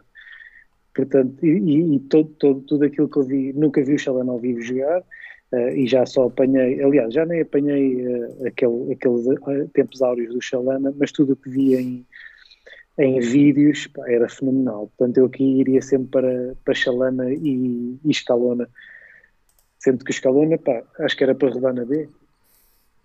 Era essa a Excelente. ideia. Suplente, uma alternativa ao Grimaldo. E se calhar, deixa-me só colocar aqui a pergunta ao chat. As coisas que o Chalana fazia eram, eram incríveis. Pá, Apesar de Carlos Manuel uma- também, ter sido, também ter sido um grande, grande jogador. Rui, tu. queres- Fique, fique, Queres fique, antecipar não, eu já, eu já- não, o Bruno vai ter que dizer primeiro. É só porque Vou eu só, estou aqui, vou só dizer enquanto estás aí a escrever isso. Não, estás tranquilo. Uh, só a escolha do Chalana e do Carlos Manuel vem também muito por serem dois grandes bigodaços à Benfica, Sim, porque não é? Verdadeiro, Be- duas verdadeiro. belas bigodaças e que representam muito o que é o, o espírito do bigode à Benfica. E portanto, por aí- daí terem tido aqui entrada direta neste pesadelo encarnado. Maltinha, então é assim. Agora que é a minha vez de falar, eu tenho uma história bastante fixe para contar. A- a primeira vez que eu vou ao Estádio da Luz, é em 88, quem me leva ao Estádio da Luz é também ele, um grande bigode à Benfica. Provavelmente foi daí que o Chalana foi buscar o bigode dele, que se chama Fernando Fernandes, curiosamente é o pai do Tiago, que é meu tio, ok? Para quem não sabe, eh, o Tiago é meu primo e o meu tio, que é o pai do Tiago, levou-me ao Estádio da Luz para ver um Benfica Salgueiros. Foi o primeiro jogo que eu vi. Ah, e Chalana Bisa nesse jogo. Pá, eu tinha 7 anos, não percebia nada de bola. ah, acho que nem devo, ter, nem devo ter passado mais do que, sei lá, 10 minutos a olhar para o relevado. Mas, mas cada vez que Chalana tocava na bola, o meu tio só dizia: É agora! É agora! E a verdade é que o pequeno genial, cada vez que tocava na bola, o, o estádio empolgava-se. Ahm, para mim era muito fácil. Ah, sempre que eu penso. Aliás, quando, quando nós pensamos em bigode à Benfica, até pensamos em bigode à Chalana. Ou bigode do É. Chalana. Ah, portanto, não há personagem para mim que, que, que, se- que identifique tão bem aquilo que é o bigode à Benfica do que Fernando Chalana. Portanto, para mim seria, seria muito fácil, optaria por Chalana e Escalona. E sempre que Chalana jogasse, não me importava que jogasse o Escalona também. Uh, sei que Carlos Manuel não, não tive a oportunidade, mais tarde, como é óbvio, e através do YouTube, não tive a oportunidade de ver tanto, tanto futebol de Carlos Manuel. A, a máxima memória que tenho dele é aquele gol pela seleção nacional uh, contra, contra a Alemanha, que precisámos da vitória e, e foi Carlos Manuel que, que, marcou o gol da vitória. Uh, Resta-me dizer que Scaloni e Uribe eram uns cepos tamanhos. e... Saudades, saudades. Grande Vietnã. Vietnã total. Mas é isso. Rui, obrigadão por teres trazido aí essa memória. Agora é a tua vez Sim. de. Sim, é pá, eu acho que uh, o, o, o Chalana, para mim, a seguir ao Eusébio, foi o maior jogador do, do Benfica. Acho que realmente o Chalana. Eu, eu infelizmente. Uh, mesmo, mesmo aí da década de 80 já era um Chalana em, uh, a descer, não é? Porque ele teve o seu momento alto, foi na década ali de 70, mas, mas, mas para mim, uh, do que eu vi, do que eu tenho lido, foi, o, na minha opinião, o segundo maior jogador a seguir ao Eusébio uh, a vestir a camisola do Benfica em termos de talento. Uh, eu coloquei aqui o Carlos Manuel só porque eu acho que eu acho que o Benfica atual precisava de um Carlos Manuel de um jogador que ali do meio campo que eh, ele jogava por dois. Aquele meio campo que a gente Filho. tem a dois, ele parecia um meio campo a três, estão a ver? E, e, portanto aquela raça, aquela intensidade, vai acima, vai abaixo, remate forte fora da área, uh, acho que encaixava que nem uma luva neste, neste, neste Benfica atual, que, que acho que continua a ter ali um meio campo muito macio. Mas, mas apesar disso, apesar disso, acho que o prazer que nós iríamos ter ter novamente um Chalana no Benfica, acho que era quem eu optava era pelo, pelo Chalana também. Acho que estamos aqui os três de acordo. Eu, eu acho que o que está a fazer falta ao Benfica é malta com este bigode. Porquê, porquê que acabaram com este bigode? Este bigode faz parte da história do clube. Tem, tem devia, que voltar. Devia ser a imagem de marca. Devíamos deixar, devíamos ter pessoas responsáveis no clube por tratarem deste aspecto. Por implementar, é, devia ser obrigatório, pelo menos dois, três jogadores Epá, pelo, pelo menos, mesmo que não tivesse o bigode, que incorporassem uh, a, a, atitude, o espírito de, destes, destes jogadores que usavam este tipo de bigodes, que isso já, para mim, já, já fazia toda a diferença. Olha, temos aqui uma Olha, cena porreira. Diz, diz, Deixa-me só dizer, Bruno, o, o Cubano estava, estava a dizer aqui no, no chat, qualquer dia temos temos de fazer uma equipa All-Star do Vietnã. É um bom tópico, era, por acaso era não tinha visto. E, e vou, um vou só dizer, eh, para, para verem o nível, Scaloni e Uribe se calhar não apareciam nessa equipa All-Star. Talvez. Olha que o Uribe é... Uribe mas, tinham que ser jogadores, mas tinham que ser jogadores que, que, que envergaram a camisola do Benfica sim, durante algum tempo. jogos. Exato, não vamos escolher jogos, o Clóvis. Sim, sim. Vamos escolher o Clóvis e o Leónidas não vale. É? Porque senão temos aí muito, muita negociata a, a, a passar aqui temos no só, Tenho só aqui uma. Eu por acaso até pensei que o Tiago ia falar disso. Eu não sei se vocês sabem, Rui e Tiago. Normalmente o, o pessoal do chat uh, tem um nome, ok? Uh, por exemplo, o Benfica FM chama às, às pessoas do chat, chama os Totes. Uh, mais. Agora dá-me uma ganda branca. Quem é que chama mais, mais nomes? Ah, ah okay. e nós chama, o, e nós o Benfica Podcast, espera, o Benfica Podcast chama os Freddys, ok? Por causa do Freddy Adu. Um, e o Arthur Fonseca estava a dizer que estava a sugerir que os nossos, as nossas pessoas do chat, os nossos viewers fossem os chalanas. Querem votar isso aqui em Assembleia Geral ou não?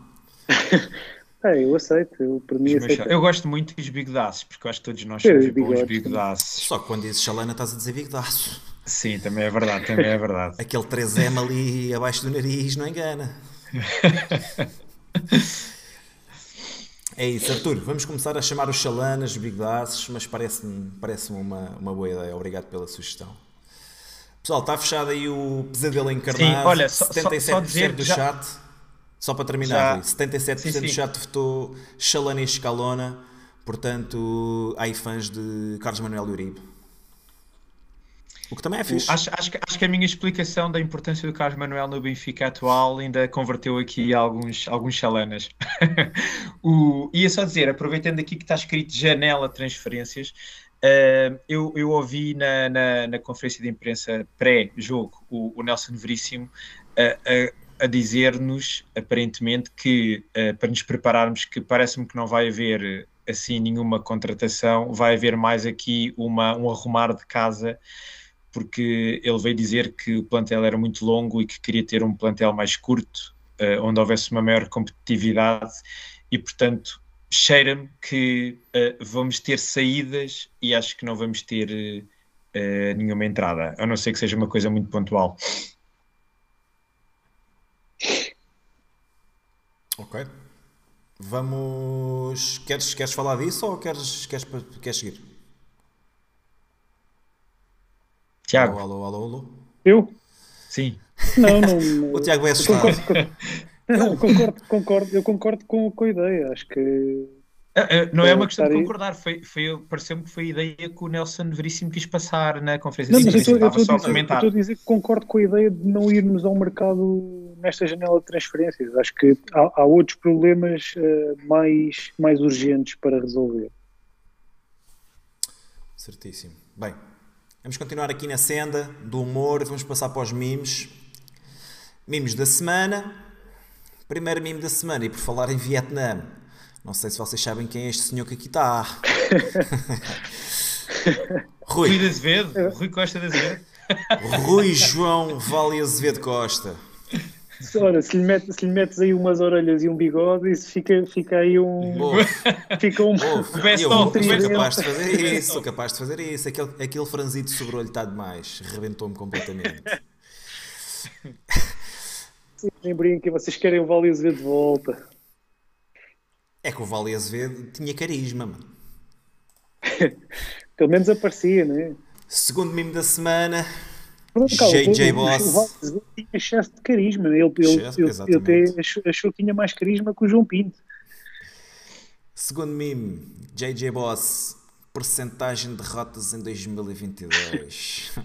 Rubén Amorim, 100%. JJ, 0%. Bruno, pensei que tínhamos acordado que não se voltava a falar de Jorge Jesus aqui no, É no assim, bigode da Benfica, mas Vê se as coisas pelo lado positivo. estás, se estás com, com aquela saudade. pá, Vê as coisas pelo lado também- positivo. JJ vai ser sempre o meme. Desta vez, já não é o nosso. Aqui, aqui, aqui a única coisa que de realçar neste meme é, é, é os 100% da derrota do, do Amorim na, aqui em 2022, eh, porque é sinal que estamos mais perto do Sporting e, portanto, mais perto dos nossos objetivos. De resto, sim, acho que temos que começar a fazer o desmame de que parecer a cara deste senhor na- no nosso programa. Mas ele também insiste em arranjar-nos material, não é? É fácil. Claro, pá. Mete-se muita Jorge gente. Jesus, Jorge Jesus é o rei do meme. Não? Último meme. Da mais Portugal, internacional. Que, que diz: Precisamos de uma foto tua a apontar para o símbolo do Newcastle. E Trippier aponta para o sovaco. Ah, não sei se. Podia ser, podia ser a foto do Pizzi também. Eu ia, ia fazer as coisas de forma mais subtil, mas pronto, já que faz as coisas dessa maneira, está certo. Epá, eu vejo, eu por acaso vejo isto mais como o apontar não para o símbolo, mas para, para, para as casas de investimento e para os patrocinadores, que- Patrocinadores. Que, pagam agora este Mais um novo Newcastle. plástico, né? E portanto, exatamente, eu acho que o, o Newcastle foi, foi o último dos, dos- da- das equipas eh, a serem des- eh, desmembradas com a chegada de um, de um investidor e a passar, como o Tiago diz, a ser um- uma equipa de, de plástico. E portanto, eu diria que o, o símbolo que ele traz ao peito, se calhar, morreu um bocadinho com a chegada da- do novo dono, e temos sim agora patrocinadores e investidores que vão querer eh, mandar e rentabilizar o seu investimento no, no clube. Portanto, diria que é o, um, um meme dos tempos modernos. Um clube que eu tinha simpatia. Sempre gostei muito do Alan Shearer. Por acaso é das clubes da Inglaterra que eu não, não simpatizo muito, por acaso. Se bem que é um clube com uma história brutal, não é? E, e curioso que eh, foram, foram eliminados da, da taça este fim de semana na equipa da segunda ou terceira liga, uma coisa assim. E, É ele- o homem chegou, chegou e foi titular. Trippier, já Uhum. foi titular. Foi. Vamos ver se eles levam também o Darwin por eh, 90 milhões. Era fixe. Bem, vamos passar a coisas mais sérias. Atualidade do Benfica. O que é que temos aí hoje? Ah, contratações ou comissões? Um, esta semana foram, foram revelados uh, bastantes documentos alusivos a, a transferências fantasma, uh, a jogadores que ninguém conhece, uh, a comissões que foram, que foram em última análise, desviadas por, pelo nosso presidente. Um, Rui, que leitura é que fazes destes contratos promessa a comprar, a comprar para, para opção de compra para opção de compra de, para jogadores como o Hernandes, uh, que agora até está no que agora até está no, no Bayern de Munique. Uh, como é que vês este tipo de negócios, se é que lhe podemos chamar assim? Bom, uh, como eu disse há bocadinho, nós nos últimos dias levámos aqui novamente com uma enxurrada de, de escutas, de novos documentos, de fotografias. Uh, não, não, sei se deram conta, de alguma maneira uh, calhou em simultâneo com aquela página do Twitter, o Pulha, que também divulgou umas, um, uma conversa com supostamente alguém do Ministério Público, e a partir daí Uh, todos os dias foram capas e programas a falar de, de todas estas questões. Uh, de repente começámos a perceber-nos de que aquilo que nós uh, já, já começávamos a, a, ouvir falar, e eu, foi o que levou a atenção do Luís Filipe Vieira, tem uma dimensão muito maior do que, do que inicialmente tinha, tinha ficado provado. Ou seja, começa-se a, ao início eram três, três, três negócios que, que, que, o Ministério Público acharam estranhos, agora já vamos em 55. E, e esses 55 negócios vão, como tu disseste, Bruno, e bem, vão desde contratações de jogadores que nunca ninguém ouviu falar e nem nunca chegaram a, a vestir a camisola do Benfica, a, a comissões exageradas de, nas transferências de, de, de, jogadores que não tiveram qualquer intermediação e que de repente entrou ali um, um agente para receber essa, essa, esse valor, uh, e até a este cúmulo do Atlético de Madrid de haver uma transferência de valor por uh, uma possível futura transferência de parte de jogadores, ou seja, uma, uma completa uh, eu diria, falta de respeito para com o, o dinheiro do, do, Benfica. E, portanto, o que nós cada vez mais temos a certeza é que, uh, pelo menos os últimos anos da direção de Vieira, uh, a ideia e o foco era efetivamente em, em rolar dinheiro, em gerar contratações ou comissões, não é? Uh, de forma a que o dinheiro desaparecesse para offshores e voltasse aparentemente a entrar novamente na, nas contas de, de, de, pessoas da nossa, da nossa direção. E, portanto, uh, acho que já foi alguma coisa que eu fui dizendo e vou falando muito com os meus amigos ao dia 2, e eu, e eu digo ao dia 2 porque eu, na minha, na minha opinião, o que está a acontecer ao dia 2 basicamente é uma continuidade do que acontecia com o Luís Filipe Vieira, e portanto o Benfica é um autêntico queixo suíço, onde desaparece dinheiro todos os dias do, do Benfica para todos os lados, desde comissões, desde consultadorias, desde uh, empresas externas, e nós vamos sabendo de negócios todos os dias de coisas escabrosas que, que, que a direção anterior e a atual vem, vem perpetuando. E, portanto, uh, para vos passar a palavra, acho que foi mais uma semana muito triste e acho que é este tipo de notícias que também contribui muito para este afastamento dos sócios da equipa e dos estádios e dos pavilhões. Tiguinho. É, concordo ali com o que o Rui estava a dizer, né? é, mais um, é mais um momento de tristeza de nós vermos uh, o, o, nome do Benfica uh, neste tipo, neste tipo de, de negócios e, e, ver que o Benfica continua a ser prejudicado por, por, pelas pessoas que supostamente deveriam defender os seus interesses, uh, é triste, né? mas de certa forma também é, era expectável. Acho que já toda a gente tinha aqui um bocado percebido que havia aqui muita coisa estranha. Né? Entravam e saíam jogadores, muitos nunca, nunca, chegaram a vestir a camisola do Benfica. Uh, sempre houve esta, esta desconfiança, não é? Sempre acho que muitos, muitos adeptos percebiam, percebiam isto e, e, ficavam sempre de pé atrás quando viam estas contratações e não percebiam muito bem qual é que era a ideia, qual é que era a ideia desportiva por trás destas contratações. E, e começa-se a perceber que desportivamente não havia nenhuma ideia uh, e que havia aqui outro, os interesses de, de, de algumas pessoas uh, por trás.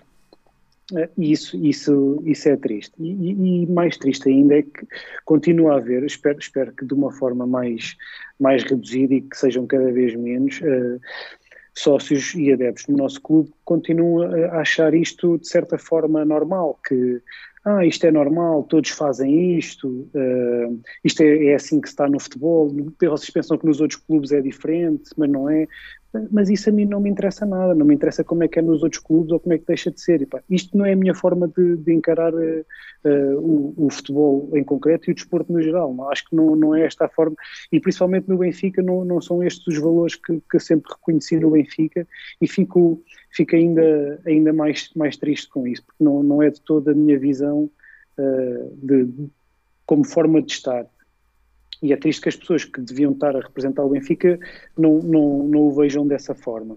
Uh, já, já temos um, um aliás, já, já, já temos dois ex-presidentes uh, detidos, uh, um, detidos. Um deles detido em funções.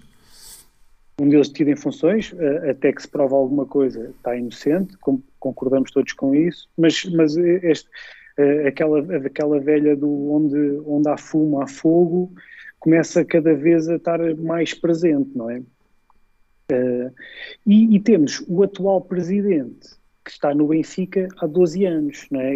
entre vários cargos já está no Benfica há 12 anos e entre esses cargos já foram, uh, já foi administrador da SAD e já foi vice-presidente. Oh, oh Tiago, é. só, só, só, para complementar, estes, estes dois documentos que nós temos aqui a ver são dois documentos em que temos a assinatura, a assinatura do nosso atual do, presidente. Do atual ou presidente, seja, houve, de alguma, houve, houve, obviamente, aqui um concordar deste tipo de, de negócios e que, portanto, por isso é que eu digo que o que está a acontecer agora basicamente é uma continuidade do que aconteceu nos últimos 12 anos, como tu disseste bem. Sim, lá, lá está, é, é, isso que eu estou a dizer. Eu sempre, eu sempre disse que, eh, ainda antes de, das eleições, sempre disse que Rui Costa nunca saía bem desta fotografia, porque ele está há 12 anos no Benfica e, e uma das três situações, ou uh, sabia tudo e também, também ganhava a sua parte, ou sabia tudo, mas nunca foi capaz de denunciar, ou não sabia, aí ah, é o maior banana que anda para aí, porque porque é quase, é quase impossível, não, sempre estando nestes cargos, não saber de nada. Uh, e, e, acho que em nenhuma destas opções ele sai favorecido, não é? Uh, e, portanto, é, é, isso é que é mais preocupante, é uh, nós não vermos aqui uma, uma vontade de mudança, porque continua, muita da gente que já lá estava, continua, a direção continua uh, com muita gente que já fazia parte das antigas direções. 85%, Portanto, Tiago, da direção anterior pronto, é continuou é, e inclusivamente uh, o Domingos Soares Oliveira, que está metido em múltiplos processos uh, contra, contra o Benfica, continuou como, como parte da, da ou, ou como sendo administrador da SADS. Portanto, Portanto, diz, muito, mudança, diz muita vontade de mudança sim, por parte do atual presidente. Mudança, pá, esperemos que sim, mas os sinais que estão a ser dados não estão, não, não estão a ir muito, não estão a ir muito nesse sentido. De qualquer forma, também uh, temos aí a auditoria quase a sair, né? estamos hoje, já passámos o dia 100 101, de outubro, estamos em 101, já estamos no dia 101 de outubro, portanto está a auditoria quase, deve estar mesmo quase, quase a sair para, para ficarmos a conhecer todo, todo, todas estas coisas que se foram passando no nosso clube ao longo deste tempo, e é isso, é isso que eu espero. Só para complementar, supostamente, até pela, pela a, a, ser verdade aquilo que foi publicado no Twitter uh, do Pulha, aquele vídeo com, com um suposto uh, membro do, do Ministério Público, a ser verdade, a ser verdade, o Ministério Público tem toda esta informação, portanto, acredito que, que a ser, mais uma vez, a ser verdade, tudo se irá descobrir mais cedo ou mais tarde. Pelo menos tudo o que possa ser provado. Uh, pouco a acrescentar, acho que vocês uh, acabaram por dizer muito daquilo que me, via, que me vai na alma e que, que, vai na alma de muitos benfiquistas. Uh, a verdade é que há 22 anos que o Benfica tem presidentes ou ex-presidentes que são acusados ou, ou que são detidos por haver suspeitas de, de prejudicarem o clube. Não há muito mais para dizer. Quando pá, temos as provas estão à nossa frente e aquilo que o Tiago estava a dizer, o nosso atual presidente, uh, independentemente de ter 3, três meses de mandato, a verdade é que está no clube há 12 ou há 13 anos e isso não consegue. É, é impossível de esconder, é, é, é impossível tapar o sol com a peneira porque de facto não há muita volta a dar, ou, ou, se é realmente muito banana e não se percebe o que é que está a acontecer, ou se é condescendente ou, ou é cúmplice. Portanto, uh, vamos esperar que saia, que saia a auditoria, de que períodos é que são, de que períodos é que, é que são, é que são relativos a essa auditoria e vamos ver o que é que isto vai dar, porque acho que alusivamente eu vou só passar aqui o mimo do do Insónias em Carvão mais uma vez.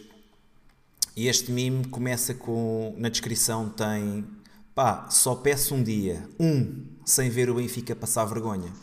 Porque nas últimas semanas tem sido todos os dias, ou em capas de jornais, ou a abrir telejornais, e, e é muito triste ver, ver o nosso Benfica nesta, nesta posição.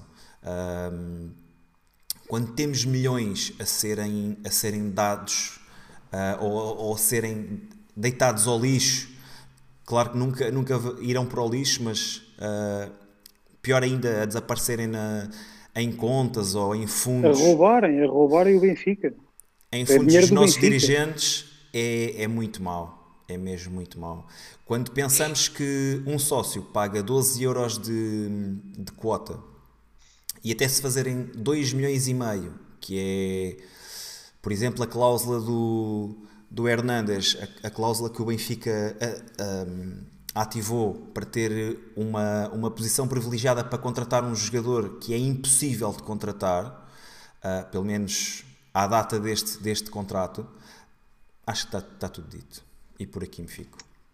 Posso ainda dar, mais, uma, posso ainda dar mais uma rodada? Ah, ok, eu ia tentar aliviar. É que, ia tentar um isto, bocadinho isto não é para aliviar, Tiago, isto não é para aliviar, vamos carregar.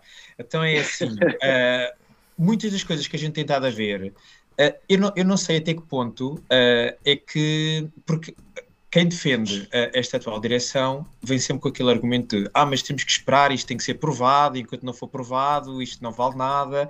Mas para mim, a maior, isto pouco me interessa se isto muitas destas coisas podem não ser efetivamente crimes, ok? Porque estar a comprar um jogador por mais do que ele custa, isso não é um crime, desde que haja quem venda e desde que haja quem compre. Agora, que é eticamente reprovável, é.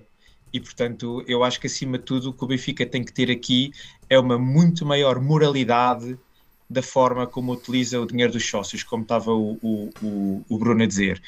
E comissão para ali, comissão para ali, o dinheiro, se fosse bem empregue e efetivamente uh, utilizado para reforçar o Benfica e para, e para se ambicionar títulos, ok? Isso podíamos estar hoje a falar do Benfica, que agora entende-se muito bem o que é que aconteceu após o Tetra, o porquê que nós abdicámos de algo histórico para o Benfica, que era uh, alcançar um inédito penta, e mais do que alcançar o um inédito penta, era termos os nossos adversários no chão, prontos a, a, a levarem mais um pontapé e, e, passarem muito mal durante muitos anos. E o, que, e o que estes senhores que estão ao dia de hoje à frente do Benfica, o que fizeram foi, com esta ganância de querer mais e mais e mais dinheiro para os seus bolsos, foi ter dado a possibilidade deles se reerguerem. E ao dia de hoje temos o Benfica, que o ano passado terminou em terceiro, que se mantém em terceiro lugar este ano, e não conseguimos ganhar nem ao Porto nem ao Sporting. O maior investimento equipas, feito da história do clube. Equipas equipas que há dois anos nós tínhamos o Porto a não ter dinheiro para comprar ninguém sobre fair play financeiro e o Sporting que passou por uma invasão ao Alcochete que acho que todos nós achámos que o Sporting tinha implodido naquele dia. E passado dois anos eles já são campeões e o Benfica não consegue sequer acabar à frente deles. Portanto isto é o completo escalabro de quem está à frente do nosso clube e que está-se minimamente marimbando para, para o bem do, do Benfica porque se quem lá está agora quisesse efetivamente mudar alguma coisa, tinha o feito na altura das eleições e tinha-se apresentado com uma equipa completamente nova, tinha limpado toda aquela bandidagem que lá anda e tinha apresentado uma equipa nova, refrescada, de malta diferente e não trazer todo o entulho que veio da direção do Vieira. E depois aqui dizendo também ao Bruno, eu não tenho minimamente o interesse de saber os resultados da auditoria, porque aquela auditoria ninguém sabe como é que foi feita, quem é que foi a empresa, quando Neste está a ser auditada. Neste momento, eu já Sim, ponho em questão se a auditoria está a ser feita. ou não. Essa é a minha grande questão. Há, de estar a ver alguma empresa que está, eh, eh, de alguma maneira, eh, a Da fazer namorada, da namorada filho do panelinha, panelinha com esta direção e que vai, ser, vai sair alguma coisa. Agora, faz algum sentido? Alguém acredita numa auditoria feita por quem está lá dentro e quem quer esconder o que fez? Como é que o Domingos Soares Oliveira, que teve nestes anos todos com o Vieira, que é enquanto administrador financeiro e que teve a par destes negócios todos, como é que ele faz uma auditoria a ele próprio? Mas isto faz algum sentido? A mim tanto me faz sai auditoria ou não sai auditoria, não vou valorizar nada. Até estas pessoas saírem e ver efetivamente alguém de novo que possa fazer uma, um- uma, um- pronto, uma auditoria efetiva à- às contas do Benfica, para mim isto não me diz nada. Pronto. O último ponto que eu queria dizer é que, no meio desta, destas negociatas todas, ficámos também a perceber qual é ah, a forma como se contratam ah, pessoas para a nossa estrutura e entendemos como é que chega um Rui Pedro Brás, comentador da TVI, que também chegámos a, ficámos a saber, através destas escutas que aconteceram agora, que era um moço de recados do Luís Filipe Vieira, que dizia o que queria que o dono lhe dissesse, e passado alguns anos a fazer esse papel na, na, na televisão portuguesa, teve recompensado uh, a possibilidade de poder ir para um cargo importante na estrutura do futebol do Benfica, alguém que não tem mínima competência, ninguém lhe- nu- nu- nunca ninguém tinha nenhuma experiência dele a nível de futebol profissional e de repente aparece aqui num dos papéis mais importantes do futebol português como team manager, ou sei lá o que é que ele é ao dia de hoje lá no, no Benfica. E portanto, eh, acima de tudo, ficamos a saber que há negociatas, há compadrio, há tudo, menos vontade de ver um Benfica vencedor e um Benfica glorioso nos campos. Só, só dizer mais uma coisa também, Rui. Uh, Vieira foi uh, a eleições várias vezes e, e ganhou sempre com a esmagadora maioria. Rui Costa foi eleito presidente agora com mais de 80% dos votos. Portanto, acho que também uh, é a altura do- dos sócios assumirem também alguma responsabilidade por tudo o que se tem passado e, e refletirem um bocadinho sobre qual é que é o, o- o caminho que querem para, para o Benfica e qual é que é a imagem que querem projetar do clube. E agora, só para aliviar também aqui um bocadinho, não sei se querias acrescentar mais alguma coisa, Bruno. Não. Eh, tinha, já tinha visto aqui no chat também, o Visão Vermelha já veio dizer que a culpa disto tudo é dos podcasts. É verdade. Eh, e, eles, e eles falam com Com eles propriedade. falam Eles têm com, acesso. com, dados, com dados concretos. Né, Tem acesso um informação confidencial. Malta, atualidade. O segundo tema da atualidade. Assembleia Geral da Benfica SAD. O que falhou? Tiago, queres começar? O que, o que é que falhou? Eu, eu- eu não, tenho, não tenho grande inside information. O que eu sei foi o que, o que veio na comunicação social, que basicamente falhou porque não aceitaram eh, a- O o, nome proposto. O Pires de Andrade para, para administrador. Eh, o Benfica escudou-se na, na, na tal situação da cota feminina que é obrigatória eh, e a situação criou ali um impasse e, e por causa disso a, a Assembleia nem, nem se chegou a, a realizar. Eh, dizer que rejeitar Pires de Andrade é um, é um bom. Era isso que eu ia perguntar. Um- Achas, achas que, foi, que isto é positivo para o Benfica? Eu acho que este, este, eh, este ato em si de rejeitar este senhor, acho que, é- acho que é bom para o Benfica. Assim, este senhor foi o presidente da mesa da Assembleia Geral que mais parecia das, um mais pau mandado. Mas das mais vergonhosas que há memória. tudo tudo o que seja ele não estar no Benfica é bom para o Benfica. Eh, agora não sei, não sei bem, isto criou-se aqui este, este impasse e eu confesso que não sei de que forma é que se pode resolver. Não sei se o Rui consegue, consegue, consegue explicar melhor, porque eu sinceramente não sei como é que se consegue resolver isto agora. Uh, bom, pr primeiro começar por dizer que a, a, proposta que foi levada à Assembleia uh, Geral da, da SAD para a aprovação destes novos administradores ba basicamente era um, mais uma vez uma maquiagem e uma, uh, uma tentativa de fingir que há aqui alguma mudança versus a administração anterior, sendo que uh, mantém-se a, a, figura de proa, que é o Sr. Domingos Soares de Oliveira, que já percebemos que é aqui alguém fundamental e que de certeza que deve conhecer muita coisa dentro do Benfica para, para se manter, para se manter na, nesta função.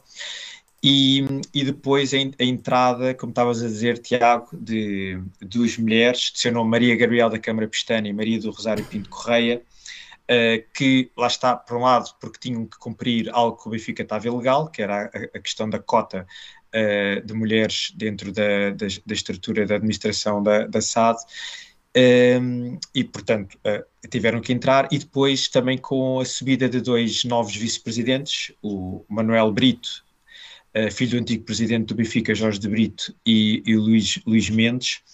Um, e, e, portanto, uh, aqui em relação a Manuel Brito, relembrar que ele saiu daquele movimento do Benfica bem maior, que agora também depois das escutas percebemos que foi mais um movimento fantasma para, para distrair os sócios e a fingir que era mais um movimento que queria um Benfica bem maior, mas que afinal de contas o que queria era manter o, o Luís Filipe Vieira uh, no poder, porque vimos o senhor Brás Frade em conversas da Mena Cavaqueira com o Luís Filipe Vieira e a trocar ideias e estratégias.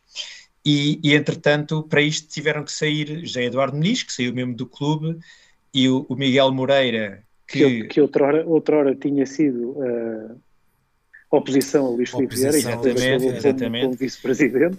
O, o, Miguel Moreira, que a sair uh, sai da administrador da SAD, mas não sabemos se sai da, do, do, Benfica mesmo, ou se vai continuar em, em, funções noutra, noutra função qualquer. E lembrando que o Miguel Moreira é erguido, ok? no arguido não, é, é, muito falado no, na, no, no, neste caso a Operação Vermelha, cartão vermelho, e saiu também o Silva Servan de, de administrador da SAD. Pronto. Uh, com estas mudanças, o que, é que aconteceu foi que, na altura da Assembleia Geral, houve aqui um, um impasse uh, por causa desta questão que tu estavas a explicar, Tiago, uh, e eu não tenho bem a certeza se o que aconteceu não foi aqui uma, uma espécie de uma encenação por forma a que daqui a alguns tempos uh, seja necessário uh, haver a venda de uma forma em pacote destes 20 e tal por cento que estão aqui nestes quatro acionistas minoritários ou Textor ou algum Textor desta vida, porque, porque isto acaba por ser agora uma forma de pressão para esta, para esta direção, porque ao dia de hoje a, a, a SAT está bloqueada. Se não se chegar a acordo, não vai haver nova administração e se ninguém ceder, nós não vamos ter a administração da SAD uh, indigitada, não é? Vão manter-se os, os, anteriores em funções, mas temos aqui o principal uh, empresa do Benfica, o motor do Benfica, a Benfica SAD que tem o futebol profissional, um, eh, inoperacional. Ok? E portanto, não sei bem como é que isto se vai resolver, não percebo muito bem. Eu, a meu ver, parece-me que pode haver aqui uma, uma jogada de bastidores uh, feita, porque eu não acredito que não seja a nova direção a não querer aquela história que se fala dos, dos ódios de Vieira, isto, eles estão tão ligados entre eles que para mim eu já não acredito em nada e portanto eu acho sempre que há aqui alguma coisa sempre por trás. E por isso vamos aguardar até dia 24 de janeiro, é quando está prevista a próxima. É 24 ou 25? A, a 24, a próxima a Assembleia Geral, e, e, já agora, já agora vou, vou aproveitar a todos os que nos estão a ouvir aqui no chat. Convido-vos a irem a ouvir um episódio do Falar à Benfica que eles fizeram eh, na sexta-feira sobre esta questão da Assembleia Geral, que eles falaram com muito mais propriedade do que nós estamos a falar aqui. E, e, quem quer se interessar e quem quer saber um pouco mais sobre isto, vão ouvir que, que vale, vale muito a pena. Tiago, queres acrescentar alguma coisa? Não, não, é, queria... só, agora é só a expectativa para ver como é, como é que se vai resolver a situação. Uh, só, uh, Rui, confirma, uh, a Assembleia Geral vai ser online, não é? Sim, Sim, como Mas, esta. como mas esta repara, seria. mas é, é- é online para quem é acionista, para quem tem ações do, do Sport Lisboa e Benfica, ok? Portanto, Sim. isto Não é a aberta- Assembleia não Geral é aberta a todos os sócios. Sim, Sim, sim. a Assembleia Geral da SAD, não é a Assembleia Geral do Não é Clube. do clube. Uma, uma, ideia, uma ideia que se falou no Falar à Benfica, que, que eu acho que faz todo o sentido, foi o facto de, eh, em próximas eleições, e isto tem que, tinha que ser alterado em termos de estatutos e tudo mais, mas em próximas eleições, quando se faz A a, lista da direção, havia também logo de ficar visível para os sócios quem é que seriam os Quais é que administradores nomes da SAD da SAD. Sim. do, do, do Benfica SAD, não é? Porque efetivamente são pessoas muito importantes no universo do Sim, sim. Benfica. Faz faz todo mexem no futebol. E, e são as pessoas que efetivamente mexem no, no futebol, como diz o Bruno. E portanto, acho que estarmos a, nós sócios a votar um pouco às escuras, não é? Porque depois de repente ficamos dependentes de, do que a De quem direção quiser eleito. nomear, Claro. porque não passa por nós, já perdemos esse controle. Como e tu portanto, disseste, acho que se como tu pudesse, disseste não é? muito bem no, no, no podcast da- do Falar Benfica, neste episódio que eu acabei de publicar, e, e, volto a destacar para os nossos viewers que têm no chat um episódio que esclarecerá muito melhor aquilo que nós fizemos, mas, mas houve uma expressão que me ficou na memória que achei um, um piadão enorme e, e acho que foi bem, muito bem metida pelo Rui, que acaba por ser uma uma administração bicéfala, a administração do Benfica, porque os sócios elegem, elegem ah, a administração do clube e a direção do clube, mas depois a direção do clube tem plenos poderes para escolher quem é que irá para a SAD. Ah, portanto, nós, nós sócios nunca sabemos muito bem quais é são as verdadeiras intenções, ou, ou seja, ah, traduzindo por miúdos, a tal transparência de que uh, era isto que se calhar Rui Costa queria falar quando queria trazer mais transparência e provavelmente até, até terá a oportunidade para o fazer mudando esses estatutos e, e dando uma imagem muito mais clara daquilo que é, que é a intenção de, das pessoas que querem levar para a administração da SAD. Bem, terminado?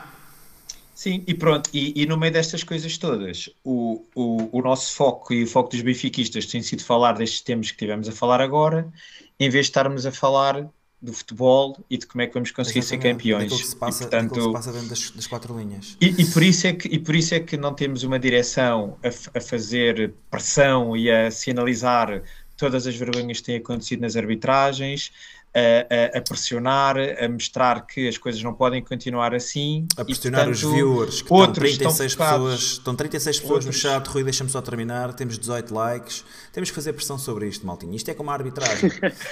É- Nós temos claramente pessoal infiltrado Carrega, carrega, aqui. Bruno. Quer dizer, estão 38 pessoas neste momento no chat, temos 18 likes. Portanto, há 20 pessoas que não deram like, pelo menos. Sendo que eu e as minhas 17 contas fizemos o resto do trabalho. E ainda só chegámos aos, 13 aos 313 subscritores. Pessoal, estão a falhar, man. Deem subscribe, temos de chegar aos mil o mais depressa possível para vos trazer o quê? Conteúdo de mais qualidade. Ok? Bem, pronto, vamos embora. Próximos. Antevisão da próxima jornada, que é a 18 é a primeira jornada da segunda volta. Uh, Benfica inicia a segunda volta do campeonato em casa, frente ao Moreirense, sábado às 18 Tiago, o que é que te parece? jogo está um bocado na linha, na linha deste. Uh, um clube também mudou há pouco tempo de treinador, já, já vai para o terceiro desta época, acho O, eu. o Moreirense é incrível. O que já é um clássico. O, Já é um o Moreirense nos últimos anos tem para aí uns 18 treinadores em 4 anos. É uma- inacreditável. A verdade é que vão-se conseguindo manter eh, com contabilidade estável e vão fazendo o seu percurso na Primeira Liga. Portanto, é um verdade. modelo que, apesar de tudo, tem, tem resultado, não é? Eh, mas, mas estava a dizer, vai ser um jogo, acho que um, um bocadinho semelhante a este que, que tivemos hoje com, com o Passos de Ferreira. Estou, estou à espera de, do Moreirense também eh, a querer dar a volta eh, à situação. eh, mas acho que o Benfica tem a obrigação de, de ganhar facilmente, de mostrar, mostrar evolução em relação a este, a este jogo com o Passos. É isso que eu espero. Espero ver mais qualidade de jogo, ver um Benfica mais dominante, ver um Benfica eh, a exercer aquela, aquela pressão alta eh, durante mais tempo no jogo. eh, ver os jogadores mais confortáveis, mais confiantes, mais, mais entrosamento entre, entre, entre os vários jogadores da equipa. Uh, e pronto, basicamente, Esperas, basicamente esperas é ver isso. mais adeptos Continuar nas bancadas, Tiago? Espero também ver mais adeptos nas bancadas, espero Vais ver fazer com que isso mais aconteça, apoio. Tiago? Eh, Eu vou tentar fazer com que isso aconteça. Ah, pronto. se o bicho, se o deixar, Não estou a querer dizer nada, mas é que a tua presença tem sido notada. é verdade, é verdade. Ou a Ausência. dela, a tua ausência. Eh, e, e- e- ligar também aquilo que o Rui disse há pouco, que é voltar, voltar a ter aquele, aquele apoio forte junto da equipa eh, e pronto, e no fundo ganharmos facilmente, de boa vitória, vitória tranquila, com uma boa exibição, eh, se possível aproximarmos de mais dos nossos rivais, isso já não depende de nós, nós temos que fazer agora a nossa parte, acho que, É assim. acho que foi isso também que o, que o Veríssimo também reforçou na conferência de imprensa, que é- agora é, o Benfica tem que fazer aquilo que lhe compete, que é Mas diz-me só uma ganhar, coisa, ganhar, tu- ganhar Quantos golos é que são precisos marcar aos nossos rivais para que eles consigam perder pontos? É que metade dos golos que estão a ser marcados neste momento estão a ser anulados. Portanto, não, não conseguimos controlar isso. Nós temos que nos preocupar agora com a parte que Ok. conseguimos controlar e é tentar ganhar os nossos jogos. ok. Eh, e depois eh, é, é, é haver competência para, para nesses casos, eh, o julgamento ser bem feito e não, não vermos aquilo que se passou com aquele gol, com aquele gol anulado ao Estoril. Vamos partir do princípio que regressam todos, todos os jogadores que estão infectados com Covid, regressam. Que, substitu- que alterações é que promovias? Eh, eu, eu promovia apenas duas, que era sair eh, Seferovic e voltar a entrar Yaremchuk eh, e sair Morato e entrar Bertola. Apanhei o gajo, Rui. O gajo que matou o Elton Leite na baliza. Ai, esqueci-me do Elton Leite, esqueci-me do Elton Leite. Não, não. Vlaco Dimos também, Vlaco Dimos. Bem visto, bem visto. Rui, Benfica Moreirense, Bom. vamos lá estar?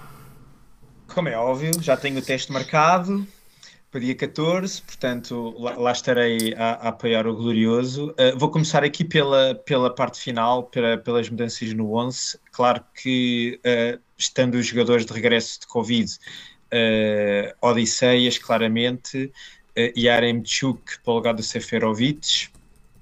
De resto, tenho muitas dúvidas. eu- não sei, não estou bem a perceber como é que o Darwin fica de fora. Estou aqui com um- uma dificuldade em termos de, de- de deixar um jogador que tem sido, apesar de tudo, importante na dinâmica ofensiva do Benfica de fora e tendo ele já completamente recuperado.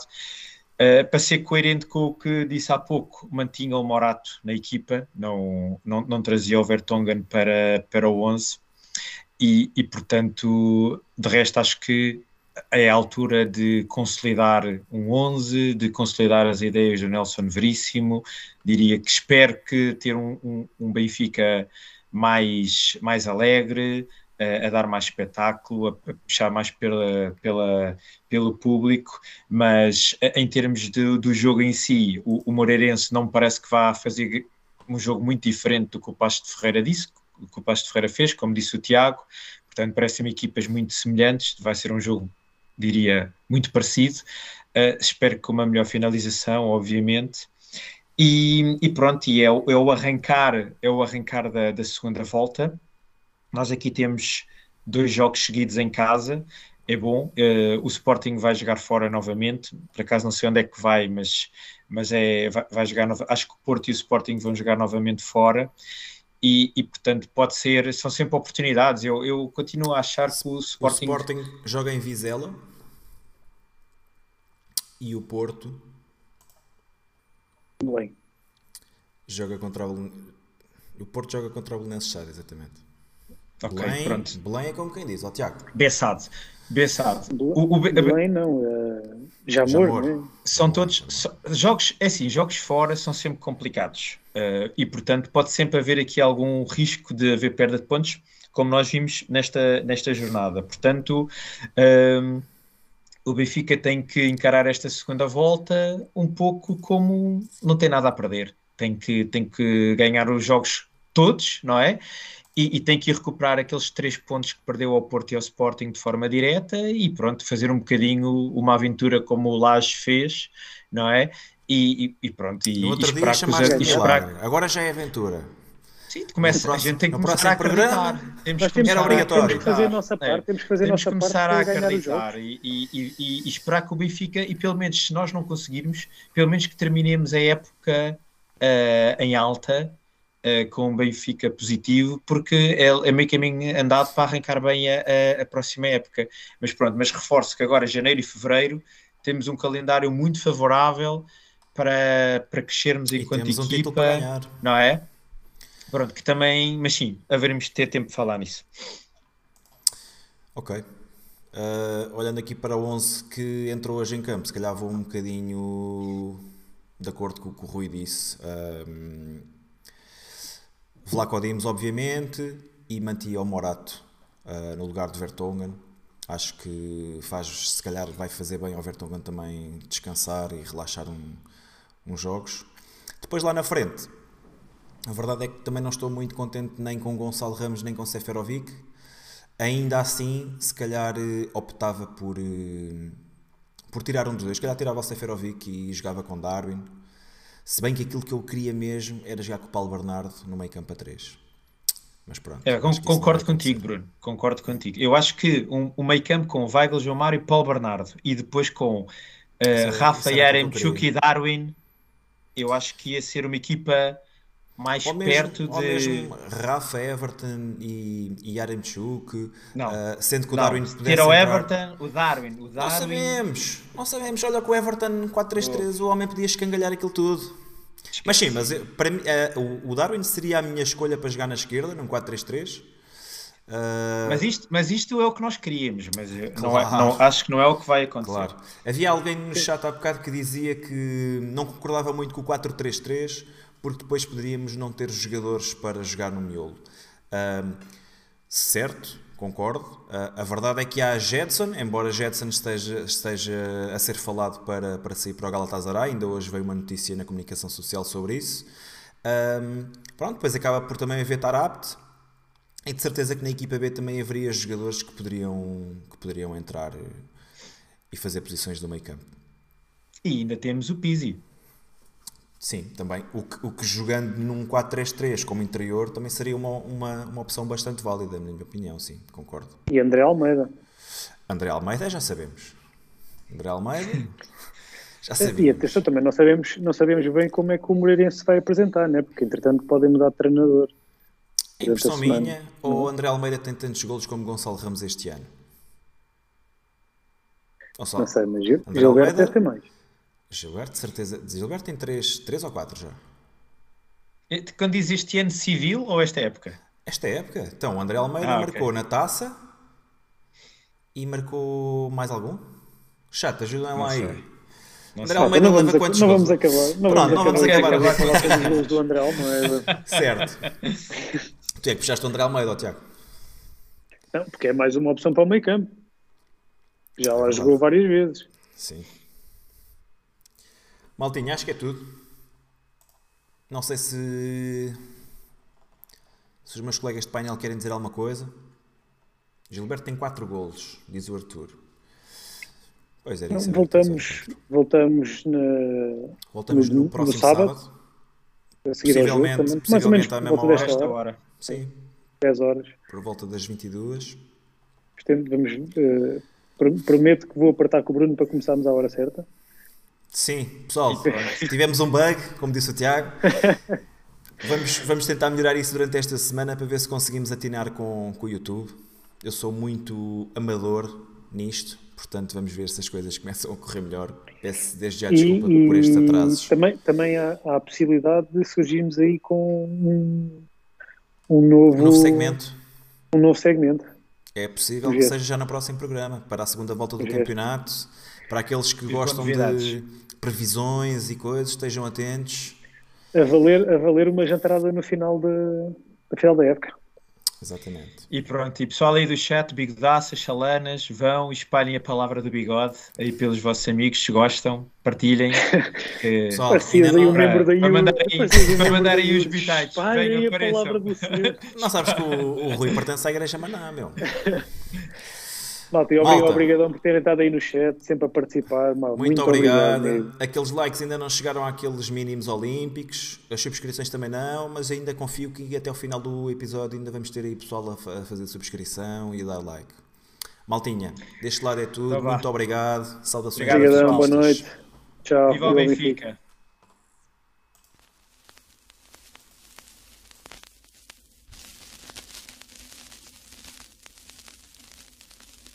Sin of